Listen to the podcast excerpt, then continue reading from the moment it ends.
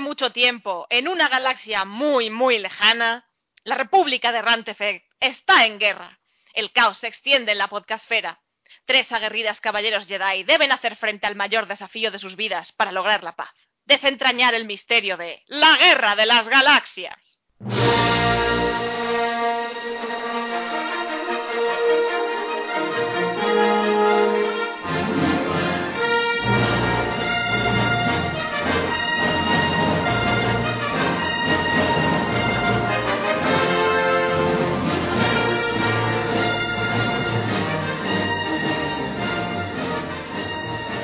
Os damos la bienvenida a Rantefec y volvemos con el especial de Star Wars, ya esta vez la segunda parte para hablar de la trilogía original.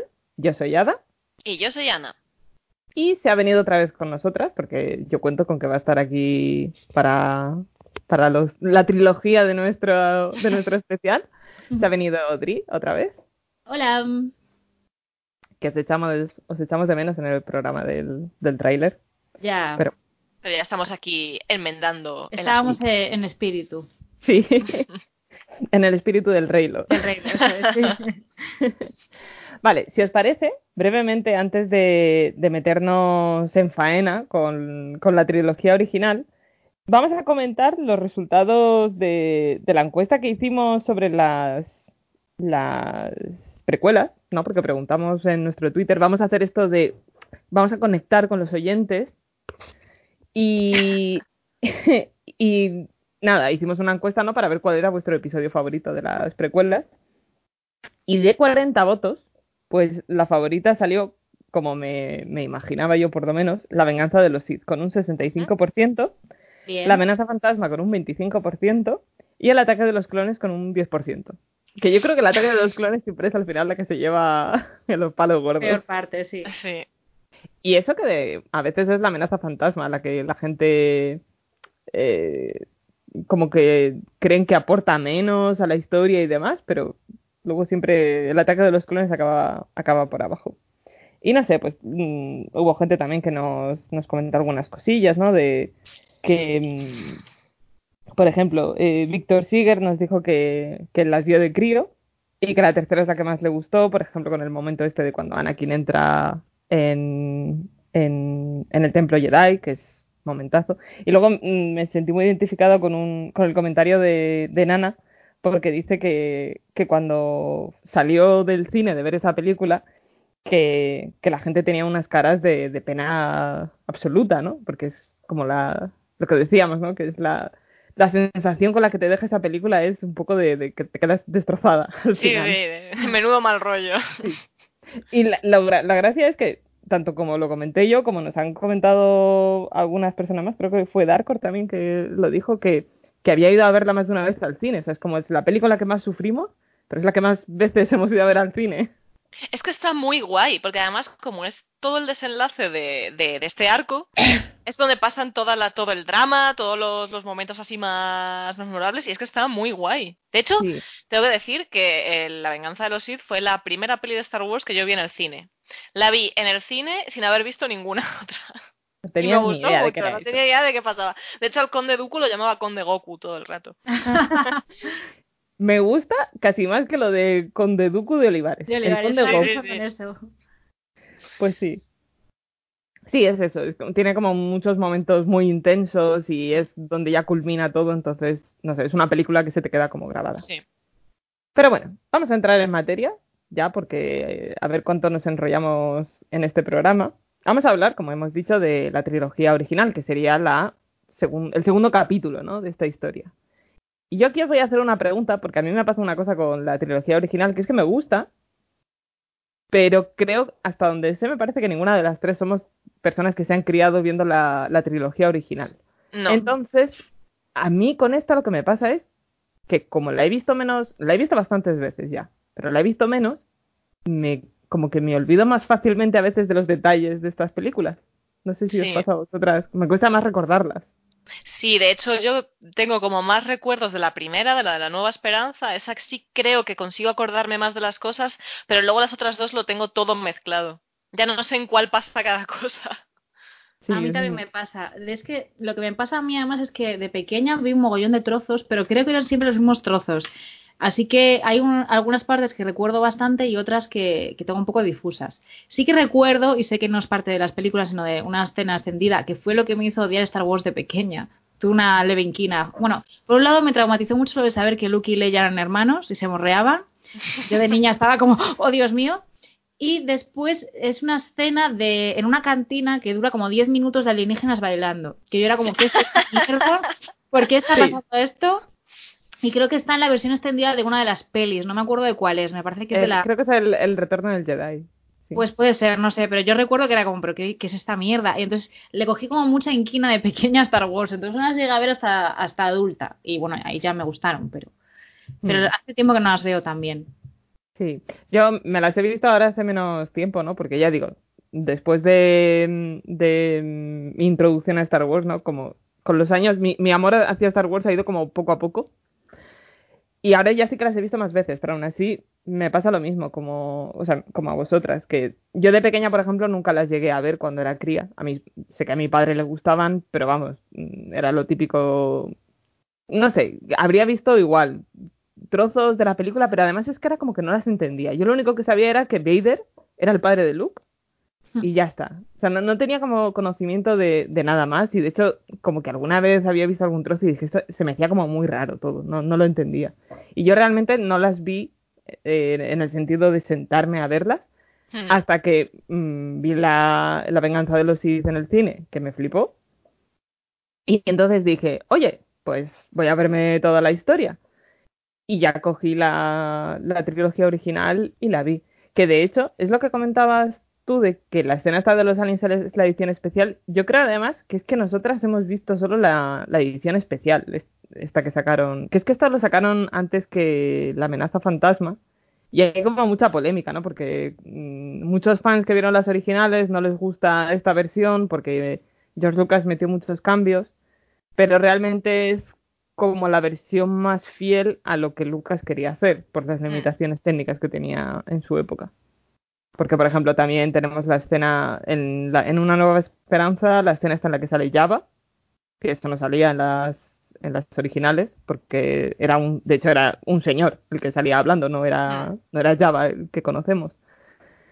Entonces, es eso, ¿no? Sí. Yo creo que, que en ese caso las tres hemos visto todas las, las ediciones estas especiales, o tampoco lo recordáis. Yo no lo sé porque yo recuerdo haberlas visto por primera vez. Seguro que en la tele lo típico, pillaría alguna escena o lo que sea, pero cuando recuerdo habermelas visto enteras de seguido fue el año que estuve estudiando en Londres, que yo pasaba mucho tiempo, tenía mucho tiempo libre, y me las bajé las tres, lo reconozco, y, y me las vi, pero no recuerdo si, mm, si eran las especiales o, o demás. Me las bajé en Yo- inglés, solo recuerdo eso, no, Sí. no sé No, qué entonces- versiones eran. Yo creo que serán las especiales. Es que hoy en día, además, la versión ini- la primera que sacaron de los años 70, creo que es hasta muy difícil de conseguir. De hecho, no hay edición en DVD ni en Blu-ray, que había también como mucha parte del fandom como que siempre estuvo muy cabreado con Lucas porque nunca sacó la edición original en Blu-ray. Mm. A lo mejor la en DVD sí que estaban, pero creo que en Blu-ray no. Entonces hoy en día, si tú tiras a ver Star Wars, la trilogía original, normalmente lo que te vas a encontrar es eso. Pero bueno, si queréis, pasamos, vamos a entrar ya en materia y vamos a hablar de una nueva esperanza.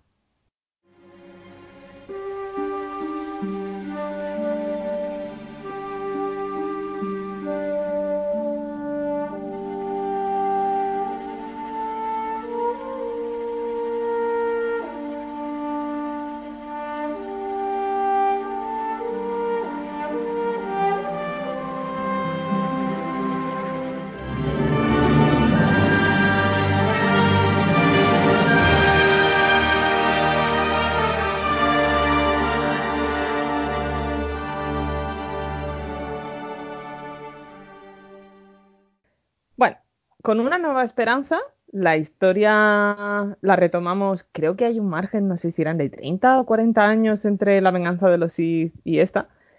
Pero bueno, esta es, realmente esta es la, la película que lo inició todo, a nivel Pero- cronológico dentro de la saga, ¿sí? Sí, perdón, pero no puede haber, bueno, 40 años, o sea, Luke, ¿cuántos años tiene? Si nace al final de la venganza de los Sith, no puede haber pasado tanto tiempo, ¿no? Se supone que Luke tiene como 20 y Ah, pocos, bueno. ¿no? O 10 y algo. Es verdad, no, me estoy liando. Es que 30 años creo que es la diferencia que hay entre el retorno del Jedi y las nuevas pelis. Entonces es posible que sean unos 10 años. Eh, 10, a- eh, 10 años, no. 20 No, años. Sí, sobre 20. 17, sí, 18. Porque vale, Luke no tiene 40, pero tampoco tiene 10. Tengo un lío de números en la cabeza. no, no, pero tienes, tiene, tienes razón. Tienen que ser como unos 20 años o así. Eh, y bueno, y retomamos la, la historia ahí. A, lo que me refería es eso, que esta realmente es la, la peli que dio el pistoletazo de salida a todo, ¿no? Al- es el motivo, ¿no? Por el que estamos aquí hablando de Star Wars, casi. Y hay una cosa muy curiosa que yo no sé si vosotros os habéis hecho esta pregunta, igual soy yo que soy muy, eh, no sé, me hago estas cuestiones. Siempre tenía la duda de cómo había hecho Lucas lo de, lo de los episodios, ¿no? Porque cuando se estrenó La amenaza fantasma sí que lo vendían como el episodio 1. Entonces, claro, como yo nunca llegué a vivir la época en la que estaban las, la trilogía original, ni siquiera después, ¿no? Como que tampoco estaba informada de nada. No sabía si, si ya existía esa numeración de antes, es decir, si ya vendían la trilogía original como episodio 4, 5 y 6. Y resulta que es que, bueno, no sé, ¿vosotros os habéis hecho esta pregunta o os Pues os generaba algún tipo de curiosidad? Nunca lo había pensado, pero sí que, sí que es curioso. Yo tampoco lo había pensado porque es que creo que cuando empecé a verlas y tal ya existían lo- las precuelas, entonces pues siempre las llamé a los episodios 4, 5 y 6 porque no me acordaba de los títulos. Pero en su día supongo que simplemente... No sé si se las llamó episodios en su momento también. Mm, Es que esa es la cosa. Cuando estrenaron la primera película, eh, George Lucas, por lo visto, sí que quería que pusiera episodio 4, porque él más o menos se supone que tenía como, voy a decir entre muchas comillas, tenía una especie de historia entera montada, que era más grande de lo que abarcaba la primera película. Y con diferencias y demás, pero sí se supone, ¿no? Que de ahí es de donde luego sacó mm, la historia más o menos de las precuelas. Imagino que cambiaría muchísimo, ¿no? Porque ah, por mucho que hubiera un plan, también sabemos que iban trabajando sobre la marcha, él mismo. Pero él tenía como la idea de que fueran como unos eh, los seriales matinales estos que se ve que en la época tú ibas al cine, entonces era como ver una serie, pero como no tenían a lo mejor acceso a televisión tan fácil, tú ibas allí y veías un capítulo, ¿no? Entonces él decía que quería dar esa sensación de que la gente llegara al cine y pusiera episodio 4 y se preguntaran, ah, o sea que venía algo antes. Pero mm, creo que es que no le dejaron, porque dijeron que eso a la gente iba a ser muy confuso y demás. Porque además, claro, tenemos que tener en cuenta que esta película la hicieron y esto nadie daba un duro por, por ella, o sea, nunca sabían si iba a, a seguir adelante. Entonces creo que es cuando luego estrenaron la siguiente, me parece que entonces ya empezaron a usar la numeración. Pero vamos, que por lo visto en cualquier caso sí que era algo que Lucas tenía ya como en mente. Lo de que esto era el episodio 4. También es verdad que, bueno, eso es lo que dice él, yo qué sé. Ahora. ya no se le puede creer. No, a ver, yo, yo me imagino que sí, ¿no? Porque el señor, de hecho, eh, esto lo vi un trocito de, de Una Nueva Esperanza con el comentario del director en la edición esta de Blu-ray que hay. Y él decía que, por ejemplo, en, en el guion original que él tenía, que no era el guion de una película, sino como de toda la historia, todo esto de la estrella de la muerte estaba justo al final de la historia. Pero claro, cuando él hizo la película, en la película solo abarcaba el inicio. Pero necesitaban algo, ¿no? Que le diera un poco de, de, de tensión a la part- al clímax de la peli. Entonces dijeron, bueno, pues voy a mover lo de la estrella de la muerte aquí para darle Claro. ese final más Apoteósico. apoteo. Claro. Ahí está. Y bueno, para no estar yo aquí hablando todo el rato, ¿a vosotras os gusta esta peli? ¿Os trae... Teniendo en cuenta que además nosotras no estamos con el filtro nostálgico con esta película, ¿qué os parece? Mm, bueno, si quieres empezar tú, Ana, o... No, no, dale, dale. Vale, pues eh, yo sé que es la que más me aburría dentro de las tres. Con los años he ido empezando a verla un poco mejor, pero sí que hay partes que se me hacían bastante lentas. En general, todas las partes de Tatooine al comienzo y demás se me hacían un poquito pesadas y no sé, creo que el hecho de haberla visto adulta con tantas expectativas influyó mucho en, en mi percepción de la peli. Y también es verdad que, bueno, pues son pelis que, cuyos efectos pues envejecen así regular. Entonces, recuerdo, por ejemplo, cosas que me sorprendieron mucho de la peli, siendo alguien que tenía conocimientos básicos de un poco de, pues, de los personajes, sabía que Darth Vader era el padre de Luke y demás, eh, y tenía como muy mitificados a los Jedi. Entonces, en esta peli, el único Jedi que vemos realmente es Obi-Wan Kenobi. Bueno, o Ben Kenobi, el maestro del disfraz, al que nadie jamás encontraría porque se escondió y cambió su identidad de una manera completamente reconocible. Nadie, nadie sospecharía que Ben Kenobi era Obi-Wan Kenobi. Obi-Wan Ben Kenobi, el viejo Kenobi. Claro, supongo que Kenobi era un apellido... Kenobi. Kenobi debía ser un apellido como García o López, en plan, hay 100.000. Pues no me molesta en cambiarlo porque como hay tantos Kenobis en la galaxia, pues nadie se sospechará por esto. Ben Pero bueno, García. Sí, lo que mm, decía que los tenía tan mitificados que me llamó un poco. Claro, también había visto antes los, eh, las precuelas, cuando vi el episodio 4 entero por fin de adulta. Entonces, claro, me resultó un poco, por ejemplo, el combate entre Obi-Wan y Darth Vader me pareció un churro. O sea, es como si me das un palo a la fregona y a Sí, mi prima sí. otro y nos ponemos a zurrarnos así de broma con ellos. Tampoco entendí nunca por qué Obi-Wan Kenobi había hecho así como abanico lo comía con su capa y había desaparecido. Es como, pero lo mató Darth Vader si no llegó a darle con la espada. Me sorprendía mucho que el mentor desapareciera tan pronto en la historia. eh, cuando desaparece este mm, ¿No tan, Obi-Wan. tan pronto? Sí, es. casi Bueno, me refiero la que- peli, ¿no? Sí, pero eh, Luke no saben, o sea, le ha entrenado dos horas para ser Jedi. Quiero decir que Luke no tenía nada de entrenamiento. Digo, ostras, se ha quedado sin, sin nada. O sea, vale que luego está Yoda, pero bueno, Yoda no me gusta. La parte. mm, ¿Es en esta peli lo de Dagoba? ¿Dagoba? Perdón, no, es en la siguiente. No, no, eso es en la Es siguiente. en la siguiente, sí, es que las mezclo. Entonces, bueno, en general me gusta mucho porque me gusta mucho Leia y es bastante divertida la parte, bueno, cuando, toda la parte en que van a rescatar a Leia y están en esa nave. Bueno, hay- es una anécdota muy tonta, pero la voy a contar porque me hizo mucha gracia porque soy así de imbécil.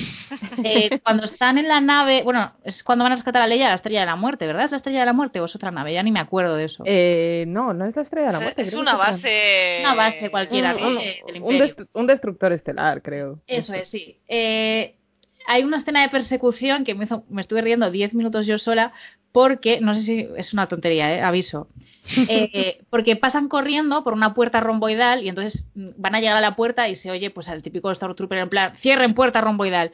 Pero claro, pasan los héroes y se cierra la puerta detrás de ellos y los perseguidores no pueden pasar. Entonces empiezan, abran puerta robo- romboidal. Como, cierren, abran así en dos segundos que me hizo una gracia estúpida y me estuve riendo 10 minutos. O sea, ya estaba ahí por, por las risas.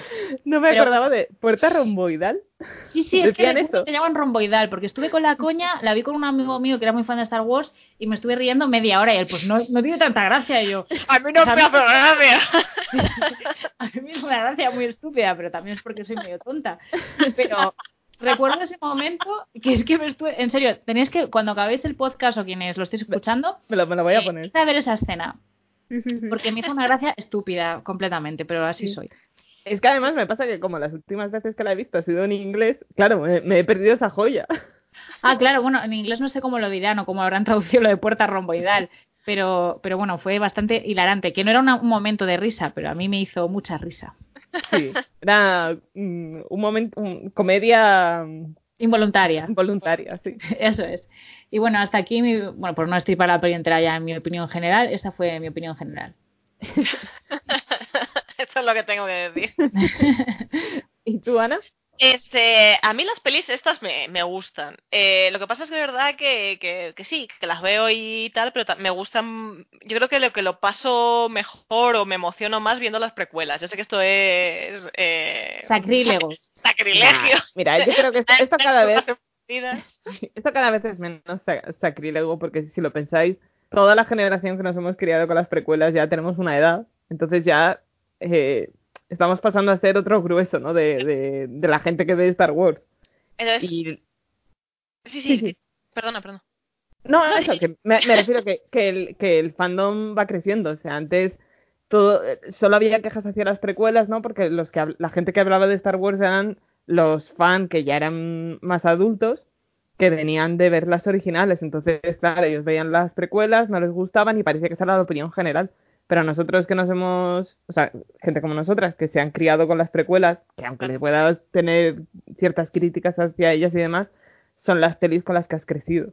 Aunque las hayas visto más o menos, pero son, son las que has tenido en el cine cuando tú eras chiquilla y la que veías en todas partes. Claro. Entonces, a nos- nosotros sí que tenemos mejor recuerdo de ellas, porque las vimos desde otra perspectiva. Entonces, y ahora ya hablamos de ellas y hablamos mejor de ellas. No es, ya no es tan unánime, yo creo, esa opinión de que las precuelas son mierda. A pesar de, Sí, lo, de lo que incluso la prensa hoy en día, que Sí, parece que es es- imposible hablar de las precuelas sin echar la pullita. Es curioso porque eh, sí que es verdad que en su momento se le echó mucha mierda a las precuelas porque eran malísimas, porque también se le dijo a, a George Lucas que abusaba de, de las pantallas verdes, mucho CGI, mucho tal. Pero a día de hoy también pasa que como todo el hate se ha dirigido a las nueva, a la nueva trilogía, ahora de pronto las precuelas no, no si estaban de puta madre. Sí, o sea, la sí. misma gente Sí. que hace, hace 20 años o los que fueran, bueno, yo estoy aquí restando años, ¿cuántos fueron? 10. Bueno, no sé, hace años. La- la- bueno, las precuelas sí son hace 10, Sí, pero esa- 15 años, 10, 15 años. Pero, Pero la sí- gente que las odiaba, perdón, sostenía que eran una mierda hasta que salieron las nuevas, ¿sabes? Claro, y entonces Sí, ahora están bien. Este, entonces ese es un poco eso. Pero vamos, a mí lo que me pasa de las de las de las originales me gustan, a mí ellos tres me, me gustan mucho, me, me, me- caen todos muy bien. Eh, les tengo mucho cariño, pero es verdad que, que sí, las veo y me entretienen, pero no son quizá mis favoritas. Mm. Y una cosa que quería mencionar, que esto me hace mucha gracia, a mí me, encanta el combate este de, de Vader con, con Obi-Wan, cuando le, le da así con la espada un poco, plin, desaparece, y luego le da con la pierna, le va así como, ¿dónde está? Como levantando la capa, en plan, dónde se ha metido. Pero es que me meo además porque parece viejo. ser- viejo de mierda. Me hace mucha gracia porque parece ser que, que Alec Guinness, que era el, el actor que hacía de Obi-Wan, no le gustaba nada. Ni la peli, ni lo que estaba haciendo, ni entendía nada, y el tío estaba como a regañadientes ahí. En esta no me puedo quitar esa, esa imagen de la cabeza del tío, en plan, ¿qué coño está pasando? Y ahora tengo que desaparecer, yo no me entero de nada. Un señor cascarrabias gruñendo Sí. del set. Yo luego he visto alguna versión también que, que se ve que es como que él aceptó entrar porque en un principio la idea no le parecía tan mal, pero imagino que a lo mejor mientras estaban en el rodaje, aquel ya empezó a decir, ¿pero esto qué es? Os recomiendo, si, si os interesa, os recomiendo un montón un documental que hay, yo lo encontré en YouTube, que se llama mm, El Imperio de los Sueños, Empire of Dreams, que está súper bien y habla de todo, es eh, un making of de toda la trilogía original, pero se centra sobre todo en la primera. Porque claro, es que esta, esta película, tú- nosotros ahora ya porque tenemos el contexto, ¿no? De, tú conoces el universo de Star Wars, te suenan los personajes, más o menos. De hecho, si vienes de las precuelas, pues bueno, ya sabes quién es Obi-Wan, sabes que Luke y Leia son los hijos de Vader. O incluso, aunque no hayas visto las precuelas, como ya conoces a los personajes de la cultura popular del día a día, no te, quizá no se te hace tan ajeno. Pero tú, tú ponte en la mente de alguien que, que vio esto en el cine en su época y estarían como, ¿pero qué cojones es esto? ¿Qué está pasando? Claro, es una historia, si lo piensas, es una historia rarísima. Además, empieza totalmente in media res, porque Sí. lo primero que ves es cuando cogen la nave de Leia, no te dan ninguna explicación de que hay- es un imperio, es un señor que está que, que da un poco de miedo porque parece un robot gigante y, y va a capturar a una princesa, pero están en el espacio y luego hay un viejo loco que va pegando gritos, que por cierto, esa es una de mis escenas favoritas de esta película, que es cuando sale Obi-Wan la primera vez, no sé si os acordáis, cuando están atacando los moradores de las, de las arenas a, a Luke, eh, es como que aparece y él empieza a hacer los ruidos, eh, eh, hace como unos chillidos que no pienso ni imitar para espantar a los, a los moradores. Pero es como súper ridículo, porque además es que te estás imaginando a Iwan McGregor. De mayor guau. Sí, sí. No sé, me hace, o sea, ese es mi momento chorra de esto me hace mucha gracia y no sé por qué. Es, es muy ridículo, ¿no? Imaginarte al, a- bueno, en este caso a Alec Guinness, al señor. Además haciendo así como aspavientos, ¿no? Con las con, con la bueno, la gabardina, la túnica esta que lleva de, de El- Jedi. la, El el- la manta, la manta zamorana. Sí. La batamanta Jedi, sí. La manta Jedi. Pero yo creo, es una cosa curiosa, porque es verdad que la peli es muy confusa al principio, ¿no? Por, por todo eso de el, el- este setting, ¿no? En el que te metes. Pero eh, George Lucas, por ejemplo, cuando hizo esta peli, él ya, eh, ya se había echado ya un ojillo a, a- al libro este del héroe de las mil caras, o sea, ya estaba así en contacto con, con su lado campbelliano. Y, Y no recuerdo esto dónde lo escuché, no sé si fue en lo del comentario del director, este que decía de cuando vi la película, que él, lo que, él tenía como la historia montada, pero dijo, vale, esto tengo que darle forma, ¿no? Y, fue entonces cuando alguien le prestó el libro este de Campbell y entonces él empezó a coger todos esos motivos mitológicos, esos patrones y demás. Entonces fue cambiando la historia un poco para adaptarlo a eso. Porque él lo que decía era que eh, la peli en sí es sencilla, ¿no? Los, las motivaciones de los personajes son sencillas, porque tienes a Leia, es una princesa que quiere conseguir, eh, quiere enviar esos, documentos, esos planos a los rebeldes, etcétera. Pues Luke es un jovencito que al final se acaba uniendo para ayudar a la princesa y luego Han, pues está, la han metido ahí un poco en medio a regañadientes porque ha dicho, bueno, pues yo vengo aquí por el dinero, pero tal. Pero lo que decía él es que, claro, al final, cuando tú aplicas ese tipo de, de patrones, ¿no? Que es, es, una historia como muy, muy básica y sencilla, da igual lo raro que sea el contexto, lo diferente que nos resulte, como es en, en este caso, y más todavía a la gente que la vio originalmente en su época. Porque al final es eso, es, es una historia muy, muy básica, muy sencillita, que ya nos han contado mil veces, y como que a un nivel psicológico conectas con ella directamente. No, no necesitas darle muchas más vueltas. Aunque al principio te pueda resultar confuso, sobre todo imagino que esto funciona más con, con niños, por eso en su época a los que flipó de primeras eran los críos. Claro. Porque es eso, al final es, es que esta, esta peli además es como la más directa, la más sencilla, no se anda con... no sé, es, es como un cuentecito cortito, porque además si la coge, le pasa como a la amenaza fantasma, es una peli que de principio a fin casi que puede funcionar sola, no, no necesitas haber visto nada más antes ni quizá haber visto nada más después. No sé si me, si me explico. Sí, que funciona bien sola. Sí, sí. No necesitas saber nada más. Claro, es verdad, no derrotan a, al imperio, pero por ejemplo, no Vader en esta película no tiene esa capa extra de complejidad que sí tienen las Mm. siguientes, con lo cual es como, bueno, pues te la pela, si no, si no descubres nada más del Claro, es el malo y punto, claro. Claro. Aunque realmente en esta película, ¿quién diríais que es el malo? Em, ¿Vader o Tarkin? No sé si os acordáis de quién es Tarkin. Sí, Tarkin, el, bueno, no sé qué cargo tenía, almirante de la flota imperial. Era, era el- bueno, es el rango este de Grand Moff, que no sé cuál sería el equivalente en el mundo real, pero bueno. ¿Cómo es Tarkin? ¿Eh? ¿Cómo se escribe? Voy a buscarle la cara. Al- Almirante Tarkin. Tarkin, Sí. con T, sí. Sí, era Grand Moff Tarkin, que yo durante mucho tiempo pensaba que Moff era su nombre. Es lo que te iba a decir ahora mismo. Yo pensaba que el, el fulano este se llamaba Moff Tarkin. Pero resulta que no, que lo, Es un- eh, eso de Grand Moff es un, es un rango militar ¿no? dentro del gobierno. Supongo que serían como los gobernadores de, que tenía eh, Palpatine por toda la galaxia. Que además es curioso, pues en esta peli es como que es, eh, claro, al ser la primera, cuando tú la ves ya conociendo toda la historia, resulta sorprendente todos los términos y conceptos que, que ya te meten en esta película, pero que claro, tú dices, cuando la gente lo escuchó en su época no tenía ni idea, porque no sé si os acordáis, pero Obi-Wan ya menciona las guerras clon aquí. Hmm. Ostras, no te- me acordaba de eso. Sí, sí, cuando está hablando con Luke le dijo, sí, porque yo y tu padre luchamos en las guerras clon, no sé qué. Y dices, ¿y qué coño son las guerras clon?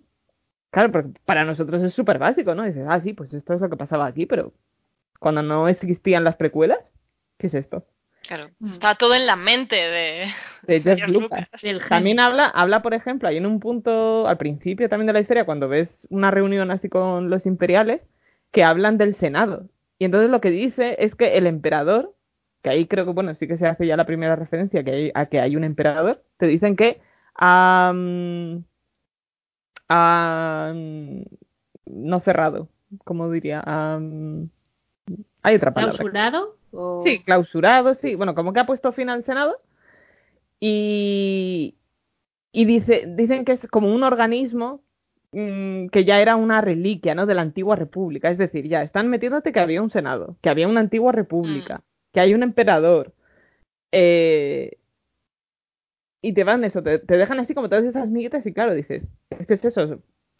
eh, Cuando tú lo ves ya conociendo todo lo que venía antes, no te suena extraño, ¿no? Porque como que conecta muy bien, pero luego de repente lo piensas y, no sé, a mí me, como que me sorprendió mucho la primera vez que la vi después de haber visto ya las precuelas, o sea, la primera vez que me senté a ver las películas, me sorprendió, ¿no? Que, que lanzaran ya como tantos, tantos términos que a mí me resultaban familiares, pero Mm. que realmente en, el, co- en, en esta película no tendrían que serlos, porque era la primera vez que se mencionaba todo eso.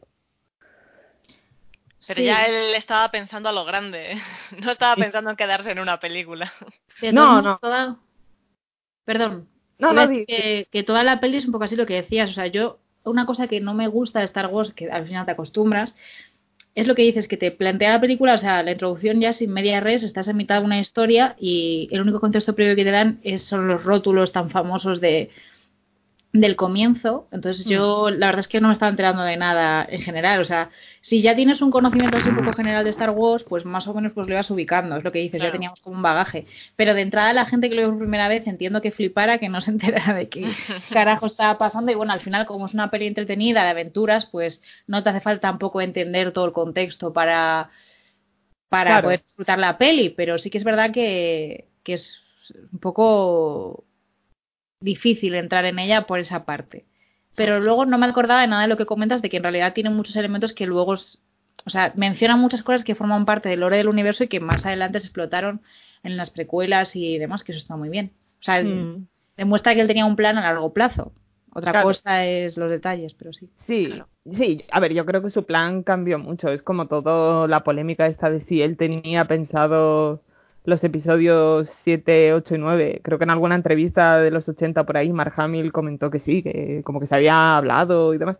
O sea, yo creo que él tenía ideas, pero no tenía tampoco un plan fijo, que es lo que yo creo que está pasando ahora con la trilogía secuela. Bueno, ahí creo que sí que tienen un poco más de planning, mm, pero es eso, a lo mejor no tienen los detalles específicos de decir, no, pues esto, esto, esto y es lo que va a pasar en esta película y va a pasar de este modo, sino que tienen como unos conceptos generales y dicen, vale, y ahora a ver cómo llegamos hasta aquí. Y yo creo que es un poco a él lo que le pasaba con la historia en general, por eso a lo mejor en esta peli no, no pensó en que Vader era el padre de Luke, pero luego dijo, hostias, pues esto le da un giro interesante a la historia, ¿no? Le da además, es un giro que lo acerca más a, a lo que él quería hacer, que era convertir a Star Wars en un mito moderno, ¿no? Porque dice, bueno, pues todo esto de que se enfrenta con el padre y tal. Entonces, no sé, pero sí, es como, yo yo creo que es eso, es como un trabajo en, en progreso constante, hasta que ya...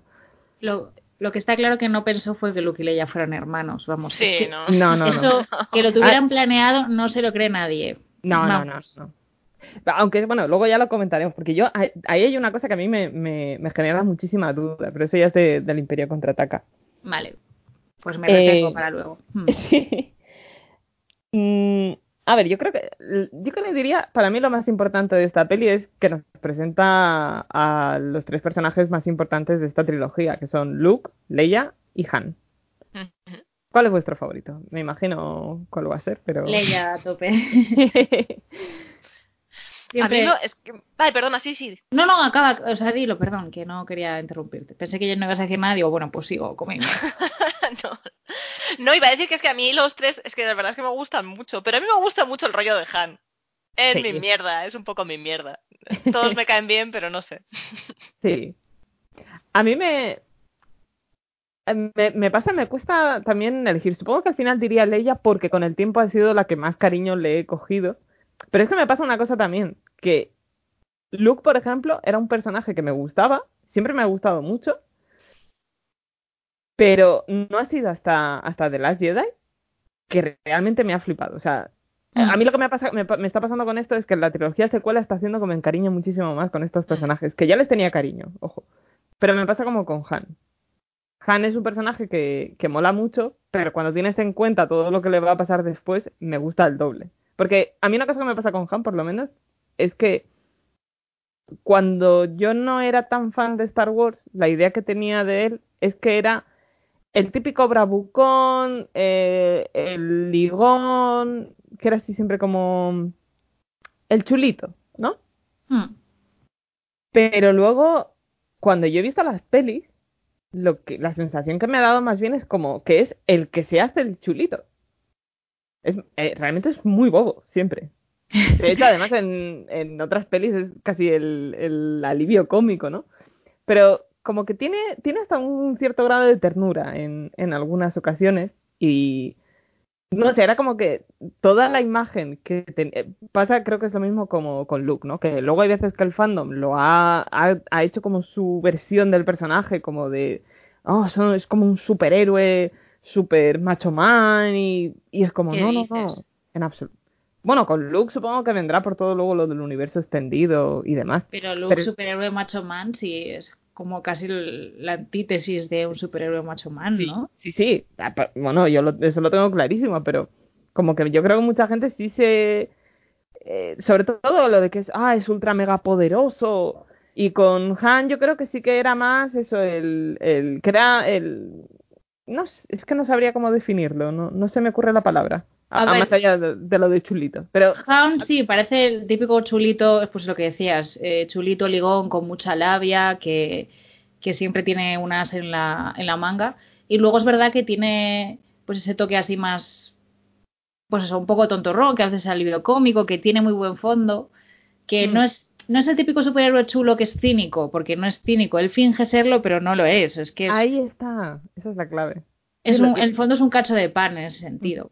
Pero bueno, yo tengo mi beef con Han Solo, pero eso es más de las pelis nuevas, así que no. Uy, eso luego tenemos que, que explorarlo, que me interesa. Vale, vale, pues luego lo, lo comento. Es respecto a la nueva trilogía, que no me ha gustado. Así como la evolución de Luke me ha gustado muchísimo, la de Han no, porque me parece que en esencia no ha cambiado nada y que al final cuando tuvieron, bueno, así, resumidas cuentas, porque tampoco vamos a extendernos ahora que no es este el, el que toca, Sí, pero en cuanto hubo un problema con lo, como lo que pasó con su hijo Ben, él lo que hizo fue, eh, pues vuelvo a, tengo una regresión a mi adolescencia, no tengo responsabilidades, no tengo mm, que asumir ningún tipo de función, así que me piro a vivir mi, juventud otra vez de soltería en la nave con Chihuahua, como si no pasara nada, como si no tuviera un hijo, ni estuviera dejando a mi mujer porque no sé gestionar el trauma que me ha producido esto. Es decir, Leia se quedó luchando y él escapó. Bueno, pero yo creo que ahí, eh, bueno, vamos a hacer este pequeño paréntesis de The Force Awakens. Entiendo lo que dices, pero yo creo que es que eso fue eh, la forma en la que los dos lidiaron con eso, porque Leia acabó haciendo también lo mismo que ha hecho siempre. Es decir, ella se refugió en su trabajo y probablemente que se refugiara en su trabajo es lo que hizo también que tuviera que hubiera problemas en un inicio. Es decir, las actitudes de ambos yo creo que son la causa de que luego pasara lo que pasó con, con Ben. Eh, Han, lo que pasa es que es lo que dices tú, tiene, y eso estoy totalmente de acuerdo, tiene una regresión a, cómo era antes, pero, y, pero Leia es igual. Yo ahí, en ese sentido, es que los veo a la par. Pero es que, a ver, bueno, Leia se pudo refugiar en su trabajo, vale, sí, pero Leia mm, dio la cara, me explico. Ella siguió luchando por la galaxia, por lo que creía que era lo bueno y demás. Y en cambio, la manera de gestionarlo de Han me pareció súper infantil, que dejó como a Leia en la estacada, porque fue el que se piró realmente. O sea, Leia estaba claro dónde estaba y todo el tiempo estuvo localizada y haciendo cosas. No digo que no se refugiara su trabajo porque estar concentrada en eso le ayudara pues, a no pensar en lo de Ben, pero es que en vez de quedarse con ella y apoyarla, Luke se enlargó. Entonces es una cosa que yo llevo muy mal porque me pareció una reacción súper infantil y de madurez cero. Pero bueno, eso es, eh, como decía, del, del Han del futuro. Y respecto a lo, lo que comentabas de Luke, o sea, el Luke de la trilogía original, pues le tengo cariño porque es un alma cándida, así, un cacho de pan súper inocentón que, que sí, le tienes cariño, pero me gustó mucho más en también la trilogía nueva porque le dio una profundidad que no tenía antes. Antes era como demasiado perfecto, demasiado bueno, demasiado ser de luz y me gustó mucho esa nueva faceta que le dieron. Entonces, entre los tres mi favorita siempre ha sido Leia porque es no sé, me parece el personaje más redondo, me parece una... Bueno, también es verdad que de pequeña me gustó, lo poco que veía Star Wars, yo recordaba la escena de Leia cuando están eh, huyendo y ella está disparando un blaster, me parece que es, que fue, Mm. pues, es la princesa guerrera así que tuve como referencia de infancia, además de Sena. Y no sé, me gusta mucho ella por eso, porque es una tía súper aguerrida que nunca, nunca se rinde y mantiene una compostura y tiene una fuerza increíble. Quiero decir que Tiene una fuerza. Sí, tiene dos fuerzas, la fuerza interior y la fuerza de la fuerza mística, pero no sé, me parece que se come a los otros dos personajes. En mi opinión, me refiero a ver, los otros dos Mm. son un trío que está muy bien equilibrado y todos molan mucho, pero para mí Leia es Dios y los otros pues están ahí y son majos. Sí. A ver, yo creo que al final si me tuviera que inclinar más por una es por Leia, pero también por el... Yo creo que los tres personajes sí están a la par de... O sea, tienen un buen desarrollo los tres. De hecho, en este, en esta historia, Leia, por ejemplo, es la que no cambia. Realmente, porque Leia ya, Leia ya tenía, sabía ya lo que estaba haciendo. Mm. Son los otros, ¿no? Lo que, los que acaban siguiendo eh, los pasos de ella. De hecho, no, no lo digo como algo malo, pero no creo que ella en esta, en esta película tenga un desarrollo de ningún tipo. Ella ya estaba donde tenía que estar en esta historia. Sí, eso es verdad. Eh, que no es, no es en el Imperio contraataca, y ya creo que sí que se añade algo más, pero en estas, en estas sí. Pero a mí lo que me gusta es por lo que tú dices, porque al final, un poco para nosotras, siempre ha sido un referente en ese sentido, porque eh, a lo mejor, ah, hoy en día ya no, pero en aquella época no había a lo mejor esa, es- ese tipo de personajes femeninos. Entonces, yo siempre he sido mucho de que me acaban gustando los personajes chicas porque eran las chicas. He, Mm. he- he- he caído, ¿no? En eso. Tampoco me parece algo malo, ¿no? Porque al final, es que claro, como muchos grupos tienes, eh, eh, y eso por ejemplo sí creo que aquí está bien, porque en, en muchas historias tienes el grupo de tíos, o en este caso el, el, el trío, y luego tienes el personaje que es la chica, que no tiene ninguna cualidad que la defina, solamente es la chica.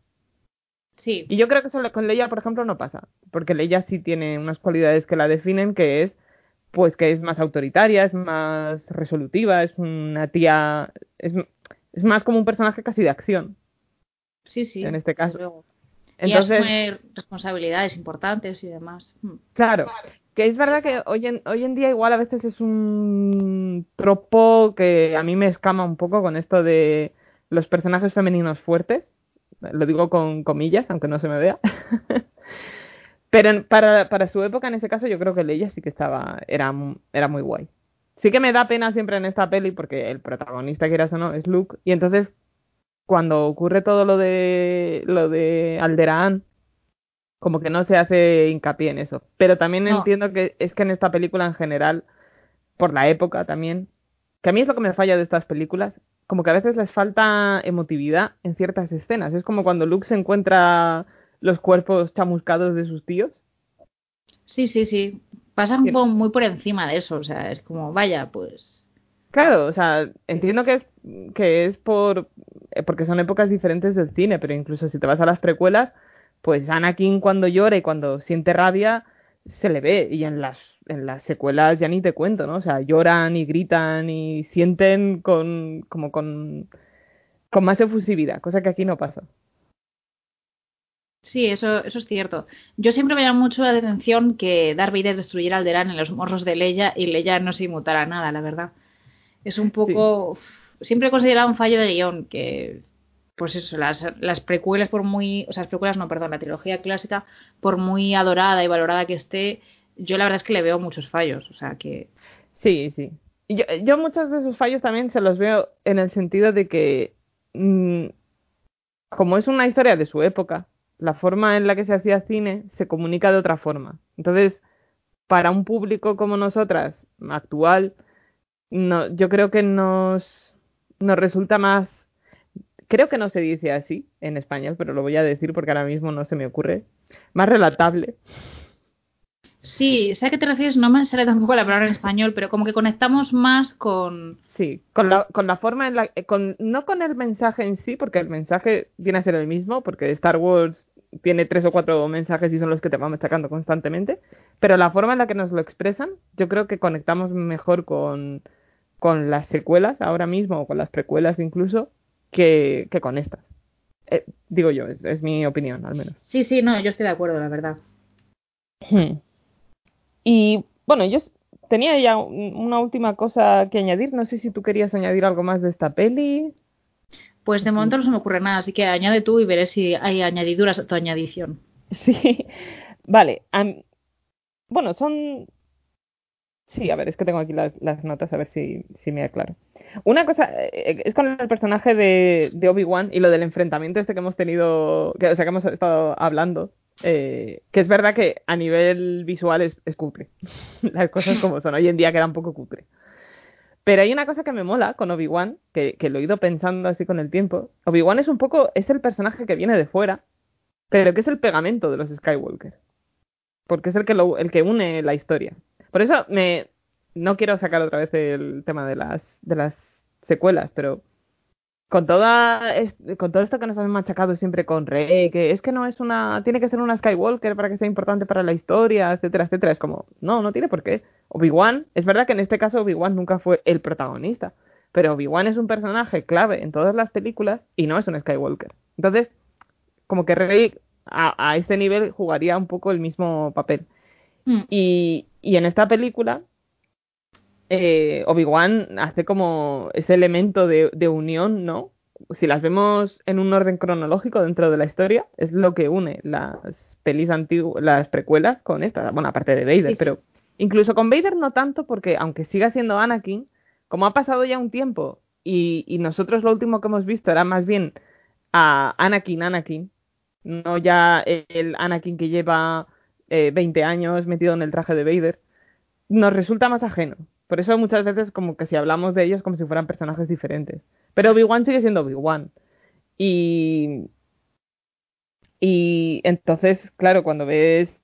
eh, no sé, como que me gusta ese papel que tiene, ¿no? Porque luego también en, en el resto de películas pues siempre aparece, ¿no? Y es, es lo que une a Luke al final con, con la historia de su de su familia y a. Leia, claro, y a, y a Leia, aunque es verdad que esto luego fuera un añadido después, pero tal y como podemos entender ahora la historia, Obi-Wan es el que consigue reunir a, a Luke y a Leia y a Vader, Mm. que al final son los Skywalker en este caso.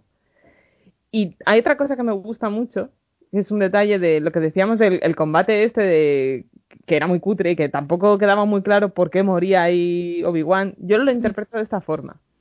Eh, yo creo que lo que hace ahí Obi-Wan es realmente sacrificarse. Uno, porque es lo que le dice, se lo dice, ¿no? Que no me vas a poder derrotar, sino que seré más fuerte. Sí, como que si intentas derrotarme, me volveré más fuerte que nunca porque se convierte en un fantasma de la fuerza. Esto ya lo sabemos después. Me encanta, además- perdón por cortar, porque sí, me encanta la expresión fantasma de la fuerza. Es como un flipado de la fuerza. Ostras, es verdad. Claro, es que eso en, en inglés, en inglés no tiene, no tiene ese matiz, pero Esa connotación, sí.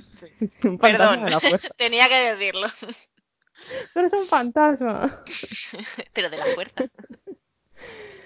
Em, entonces yo creo que lo hace también, es un poco ese sacrificio que hace Obi-Wan para que mm, para que Luke, o sea, eh, eh, de cara hacia hacia para salvarlos a ellos, ¿no? Para que puedan huir, pero también un poco para que es lo que hace que de hecho es lo que hace que Luke en ese momento se dé cuenta de que existe Vader, porque si no hasta ese momento no entonces es lo que une a Luke con Vader en este punto y además es lo que está haciendo es, es un sacrificio hacia, hacia los otros héroes. ¿Qué diréis? ¿Esto no suena de algo? Pues es posible que sea lo mismo que hemos visto en The Last Jedi. Yo no digo nada, pero, Pero ahí está, ahí lo pero veo. ahí está, ahí lo dejo, ya, ya hablaremos de eso. Y no sé, ¿tú querías comentar algo más? Eh, Ana? Pues eh, eh, no lo sé. A lo mejor luego más adelante se me, acu- se me ocurre hablar de Bueno. algo y ya no viene a cuento, pero Nah, yo creo, si al final, como van todas, eh, hemos estado hablando de cosas que vienen después, o sea que yo creo que si queréis podemos parar aquí y pasamos a hablar del Imperio Contraataca, que yo creo que a partir de aquí ya empieza a haber un poco más de sustancia en la historia, ¿no? Mm, vale, solo se me ocurrió una cosita que comentar y es Sí, claro. el, el tema de cómo se trata aquí a los Jedi. Me refiero que me resulta muy interesante de entrada cuando ves la peli por primera vez y demás, eh, que se han convertido como una leyenda porque fueron completamente erradicados y, por ejemplo, cuando Darth Vader estrangula flojito a uno de los oficiales del imperio porque se mete con los... ¿Cómo era? No sé cómo había sido, en plan que trataba a los Jedi o la fuerza como la religión de Vader, ¿verdad? Si no recuerdo mal, se refería a algo así. Y es cuando le decía, tu falta de fe me resulta molesta. Es verdad. Y te Sí, estran- eh, era como que lo- en este caso los oficiales imperiales estaban como desestimando, ¿no? El, el poder de la, de la fuerza o el valor que eso tenía. De hecho, creo que le decían como, eh, usted y su ridícula devoción a esa religión Jedi o algo así. Eh, Hablaban Sí. de un- con un tono muy despectivo de, de todo eso. Y Vader pues se cabrea un poco. Sí, claro. Entonces, por un lado, es como. Él ya no es un Jedi, entonces está reaccionando. Supongo que se refiere más bien, siente ofendido por la parte de usuario de la fuerza, no como usuario Jedi. Pero estaba pensando que en realidad tiene mucho que ver mm, el tratamiento de en qué. O sea, cómo se recuerda a los Jedi en la época de la trilogía original y en la época de las secuelas. Porque Hmm. son más o menos como una leyenda. Es verdad que aquí lo vemos de los ojos del imperio, que el imperio obviamente los desprecia porque eran sus enemigos, pero luego en, la- en las secuelas es como un mito, una leyenda de esperanza para, para la gente rebelde. Entonces, bueno, Mm. simplemente me parece como Mm. que lo que decías de que riman todas las pelis entre ellas, Sí. pues aquí el episodio, bueno, clarísimamente el episodio 4 rima mogollón con el episodio 7. Claro. Sí, sí, totalmente. Y yo creo que además es, es justo lo que decías, que... Y en esta a lo mejor no se hace tanto hincapié, pero yo creo que es lo mismo. Los Jedi al final siempre representan la esperanza. Entonces, por eso los malos, y esto creo que ahora lo veremos, los malos siempre hacen hincapié en que hay que acabar con los Jedi, porque mientras existan los Jedi habrá Con esperanza. la esperanza. Que eso es Claro. un, el mensaje de, de, de las Jedi, básicamente. O sea, sí, sí. Es, es por lo que se sacrifica Luke, o sea... claro. Es que está ahí, es, es lo que decía, lo que estábamos diciendo, que al final eh, Star Wars tiene tres o cuatro mensajes Mm. y son bastante más sencillos, ¿no? De, de lo que de lo que parecen, porque es eso, son es una historia muy es una historia que puede ser muy básica, Mm. creo que ya lo dije en el otro programa, pero que cuando vas rascando tiene tiene bastante em, pues eso de, de hay muchos elementos psicológicos, muy hay muchísimo que analizar, pero es una historia que tú perfectamente la puedes ver y ya está, o sea, es una peli entretenida, pero de alguna forma ese tipo de ideas, bueno, pues están ahí y entonces tú lo ves y dices, ah, pues sí, los Jedi Mm. son los buenos, es la esperanza, etcétera. Y no sé. Pues eso. pues se ha quedado buena tarde. Pues sí, estupendamente. Y lo último que no llegamos a responderte cuando preguntaste lo de quién pensábamos que era el villano de esta peli, Ah, sí, es verdad. sobre Moff Tarkin, porque nos fuimos por ahí por todos los derroteros con su nombre barra título. Y en- es verdad que en esta película realmente Darth Vader es como... No sé cómo explicarlo, me refiero. La autoridad principal del imperio que aparece es Moff Tarkin. Sí. Se entiende que Darth Vader no es que esté supeditado a él, o sea, no depende directamente de Moff Tarkin, pero sí que es Moff Tarkin el que tiene las órdenes directas del, del emperador. Entonces, mm, aunque Sí que haya está, cierta ¿no? tirante, a eso es, Darth Vader tiene como que hacerle un poquillo de caso. Es un poco parecido ahora que lo pienso a la relación entre Kylo Ren y Hux y respecto a Snoke. O sea, Hux es el nuevo Moff Tarkin y lo que pasa es que creo que hay un poco más de issues o más de odio entre Entre Hux ellos. y, y Ben, y sí, y Ben, o sea, Kylo, que entre Moff Tarkin y Darth Vader. Pero en esta peli, Darth Vader, o sea, los dos son villanos, evidentemente. Vemos a Darth Vader hacer cosas mucho peores porque es el que destruye Alderaan y con, bueno, el que mata a este Obi-Wan Kenobi. Pero supongo que el que es como el, el líder en esta película del mal es Moff Tarkin. Sí, yo es que lo... ah, perdona, Ana. Eh, no, no, eh, espera, que se me ha olvidado lo que iba a decir, sí. Ay, perdón, que te he cortado. No, no, no, no. No, que iba a decir que estaba totalmente de acuerdo con, con Ana. Y justo cuando veía lo del comentario este del director, eh, George Lucas más o menos es que lo estaba presentando de la misma forma. Decía que, tal y como se nos presentaba en la historia, Vader no da la sensación de que sea el villano absoluto. No, no al menos en, en- a un nivel jerárquico, ¿no? Porque siempre vemos en la película te lo dejan muy claro que hay alguien que está por encima de él, que en este caso es Starkin. Y él es más bien como el, el perro de ataque. De hecho, Sí, creo que hay un punto en el que lo describía como patético. Como que la sensación que te da Vader en esta, en esta película era de ser eh, más patético, casi. Que bueno, habría mucha gente que hoy en día, vamos, se le. Se, se espantarían, ¿no? De decir que Vader era patético. No, es como se les cae el monóculo. Oh, Dios mío. Claro, de todas, pero- No.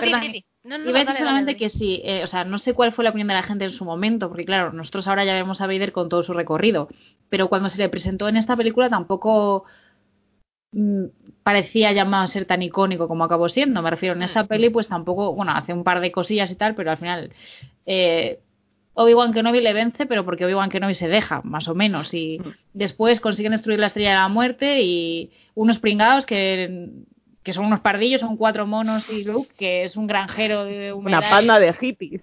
que acaba de salir de su pueblo, paleta, o sea que no queda muy bien parado ni parece muy icónico tampoco, la verdad.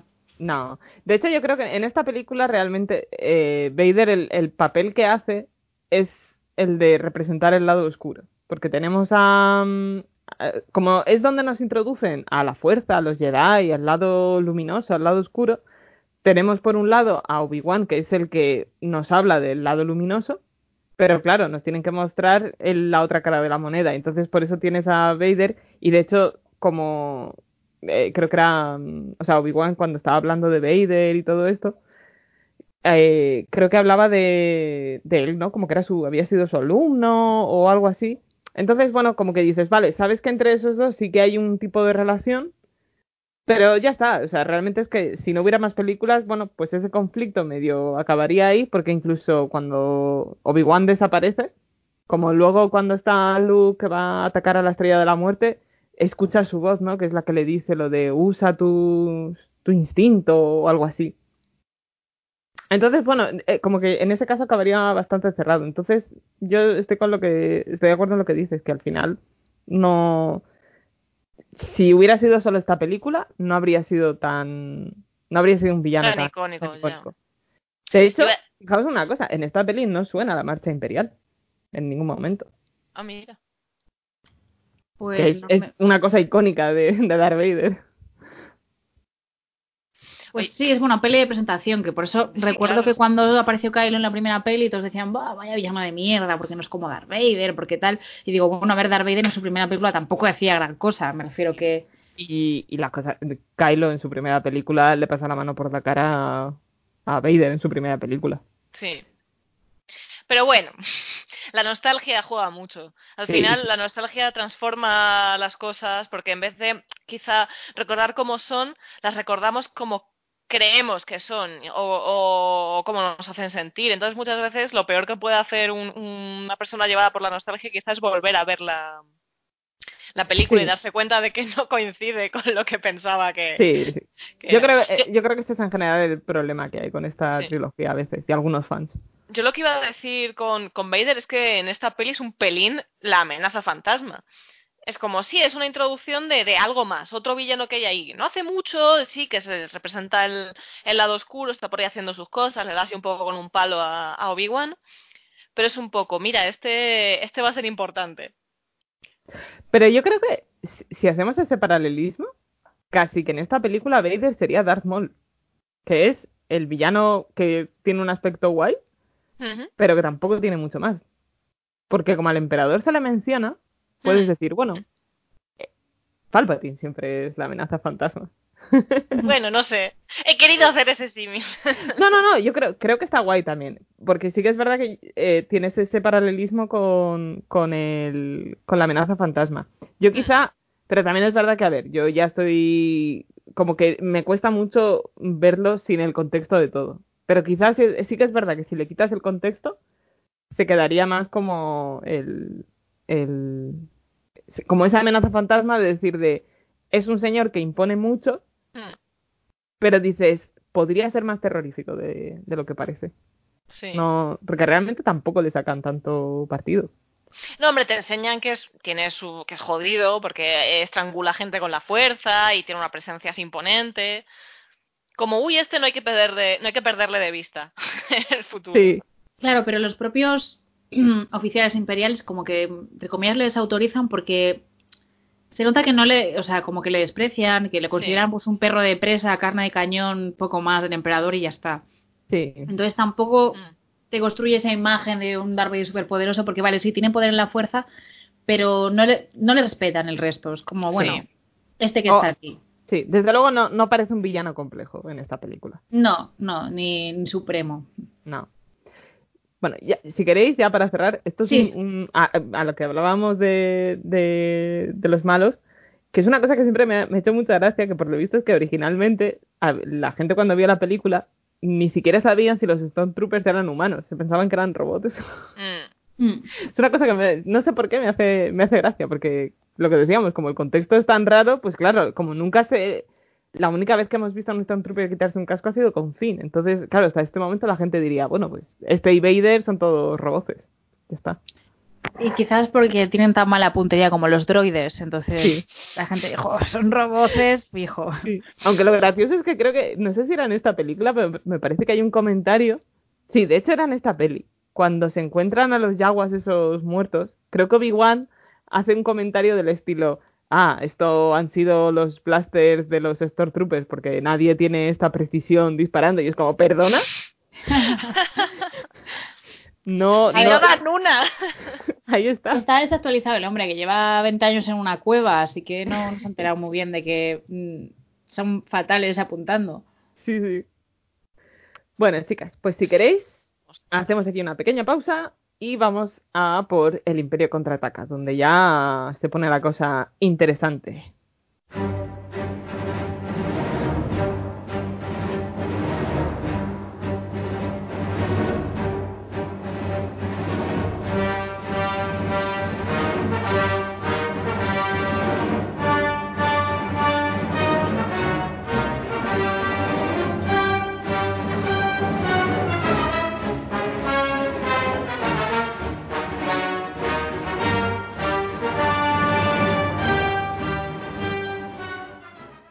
Pues empezamos con el Imperio contraataca, que yo diría que a día de hoy es como una de las películas más sagradas de la Mm. saga. ¿A vosotras qué os parece este segundo capítulo? O quinto capítulo, realmente. Empieza tú, Ana, que antes empecé yo y me enrollé mucho. Pues, a ver, yo... Es que no, yo te juro que no me acuerdo bien. Esto es cuando lo de los ositos es el último. Sí. Esta es, mira, cuando aparece Lando, cuando está aparece Yoda también por primera vez. Eso es lo de Java descubre- y, y a Han lo, lo meten en... No, pero Java no aparece en esta peli. De hecho, ah, apare- la siguiente, vale. claro, aparece en la anterior, pero realmente en la edición esta especial que comentábamos y aparece un segundo. eh, Realmente Java es más ya de la, de la tercera.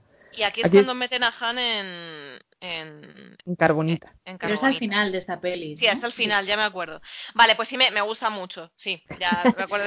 Esta peli me gusta mucho.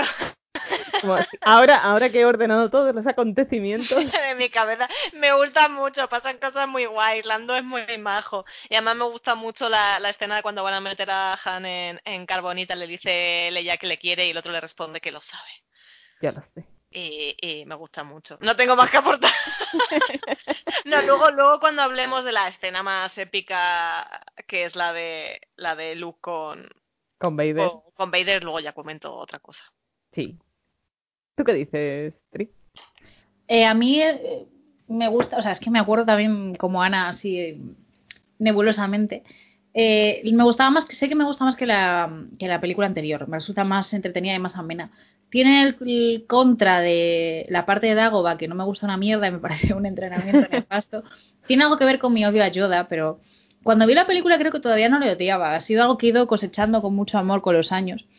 Sí. Pero aún así nunca, o sea, la parte de entrenamiento me pareció una basura y, y Yoda un viejo verde chalado, pero bueno, mm, esa parte no me gustó mucho. Pero luego, por ejemplo, pues el enfrentamiento, joder, es que esta peli tiene momentos súper épicos, lo de la carbonita que decía Ana y, por ejemplo, lo de Yo soy tu padre, es un momento Sí. mitiquísimo Sí, sí. de del cine, esa parte me gustó mucho y Lando me gusta también mucho cuando les atrapa, es como muy entretenida la peli, la verdad es que esta me gustó, me gustó bastante. Hmm. Mm. Yo diría que de las tres es no es mi favorita, ojo, pero es la que más entretenida. Cierto que cam- van a muchos sitios, además, eh, una cosa que me gusta de esta peli es como que abría un poco la puerta a, a otros escenarios en Star Wars. De nuevo, para nosotros igual no es lo mismo, te tienes que poner en, en la piel de alguien que no había visto las precuelas, pero todo lo de, de Ciudad Nube, por ejemplo, el diseño me encanta. Y es algo que no se, no se había visto en, en la película anterior, ¿no? Porque como que hasta este momento Star Wars siempre había tenido un aspecto así como más, más sucio, Hmm. O, o ya pasabas directamente a, a, mm, el aspecto mm, aséptico este que tienen las naves imperiales.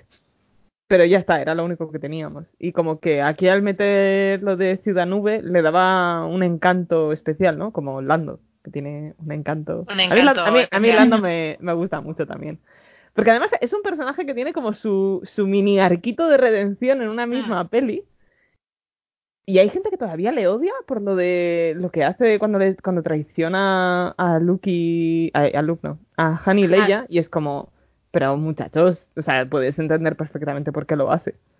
Y de hecho es que en el último momento se arrepiente y les ayuda otra vez. Claro. Y ya se ha redimido, ya no tenemos que sacar otra vez el El, al Tito Lando que no lo toquen. Que no se le toque a lo Es, es el, es el tío que no intenta matar a nadie. Joder. Y además tiene un Sí, estilazo, viste siempre súper Sí, sí. bien. Sí, ¿eh? De esto, de hecho, el mal que hace es muy flojito. Quiero decir, seguro que esa gente opina que Darth Vader se redimió y Lando que hace una chorrada y a los cinco minutos se arrepiente. Pues Claro. más todavía. Claro, claro. Em, vale, pues mira, si, si queréis hablamos, que sé que has dicho, Dri, que era la parte que, no, que te gustaba menos, pero así nos la podemos quitar ya. Vale. Toda la, la parte mística de la fuerza, que es lo de Dagobah. ¿No? Bueno, la peli empieza en Hoth, pero bueno, eso es un poco ahí donde nos meten al inicio de nuevo, las historias siempre em- em- empiezan un poco en mitad de la nada y se tienen que ir los rebeldes y ya está. Entonces es un poco la excusa para luego separar a los héroes. Porque aquí pasa también lo de que pues tenemos eso, el, el, el argumento A y el argumento B, ¿no? Tenemos la historia de Luke por un lado y por otro lado tenemos a Han y Leia. Y...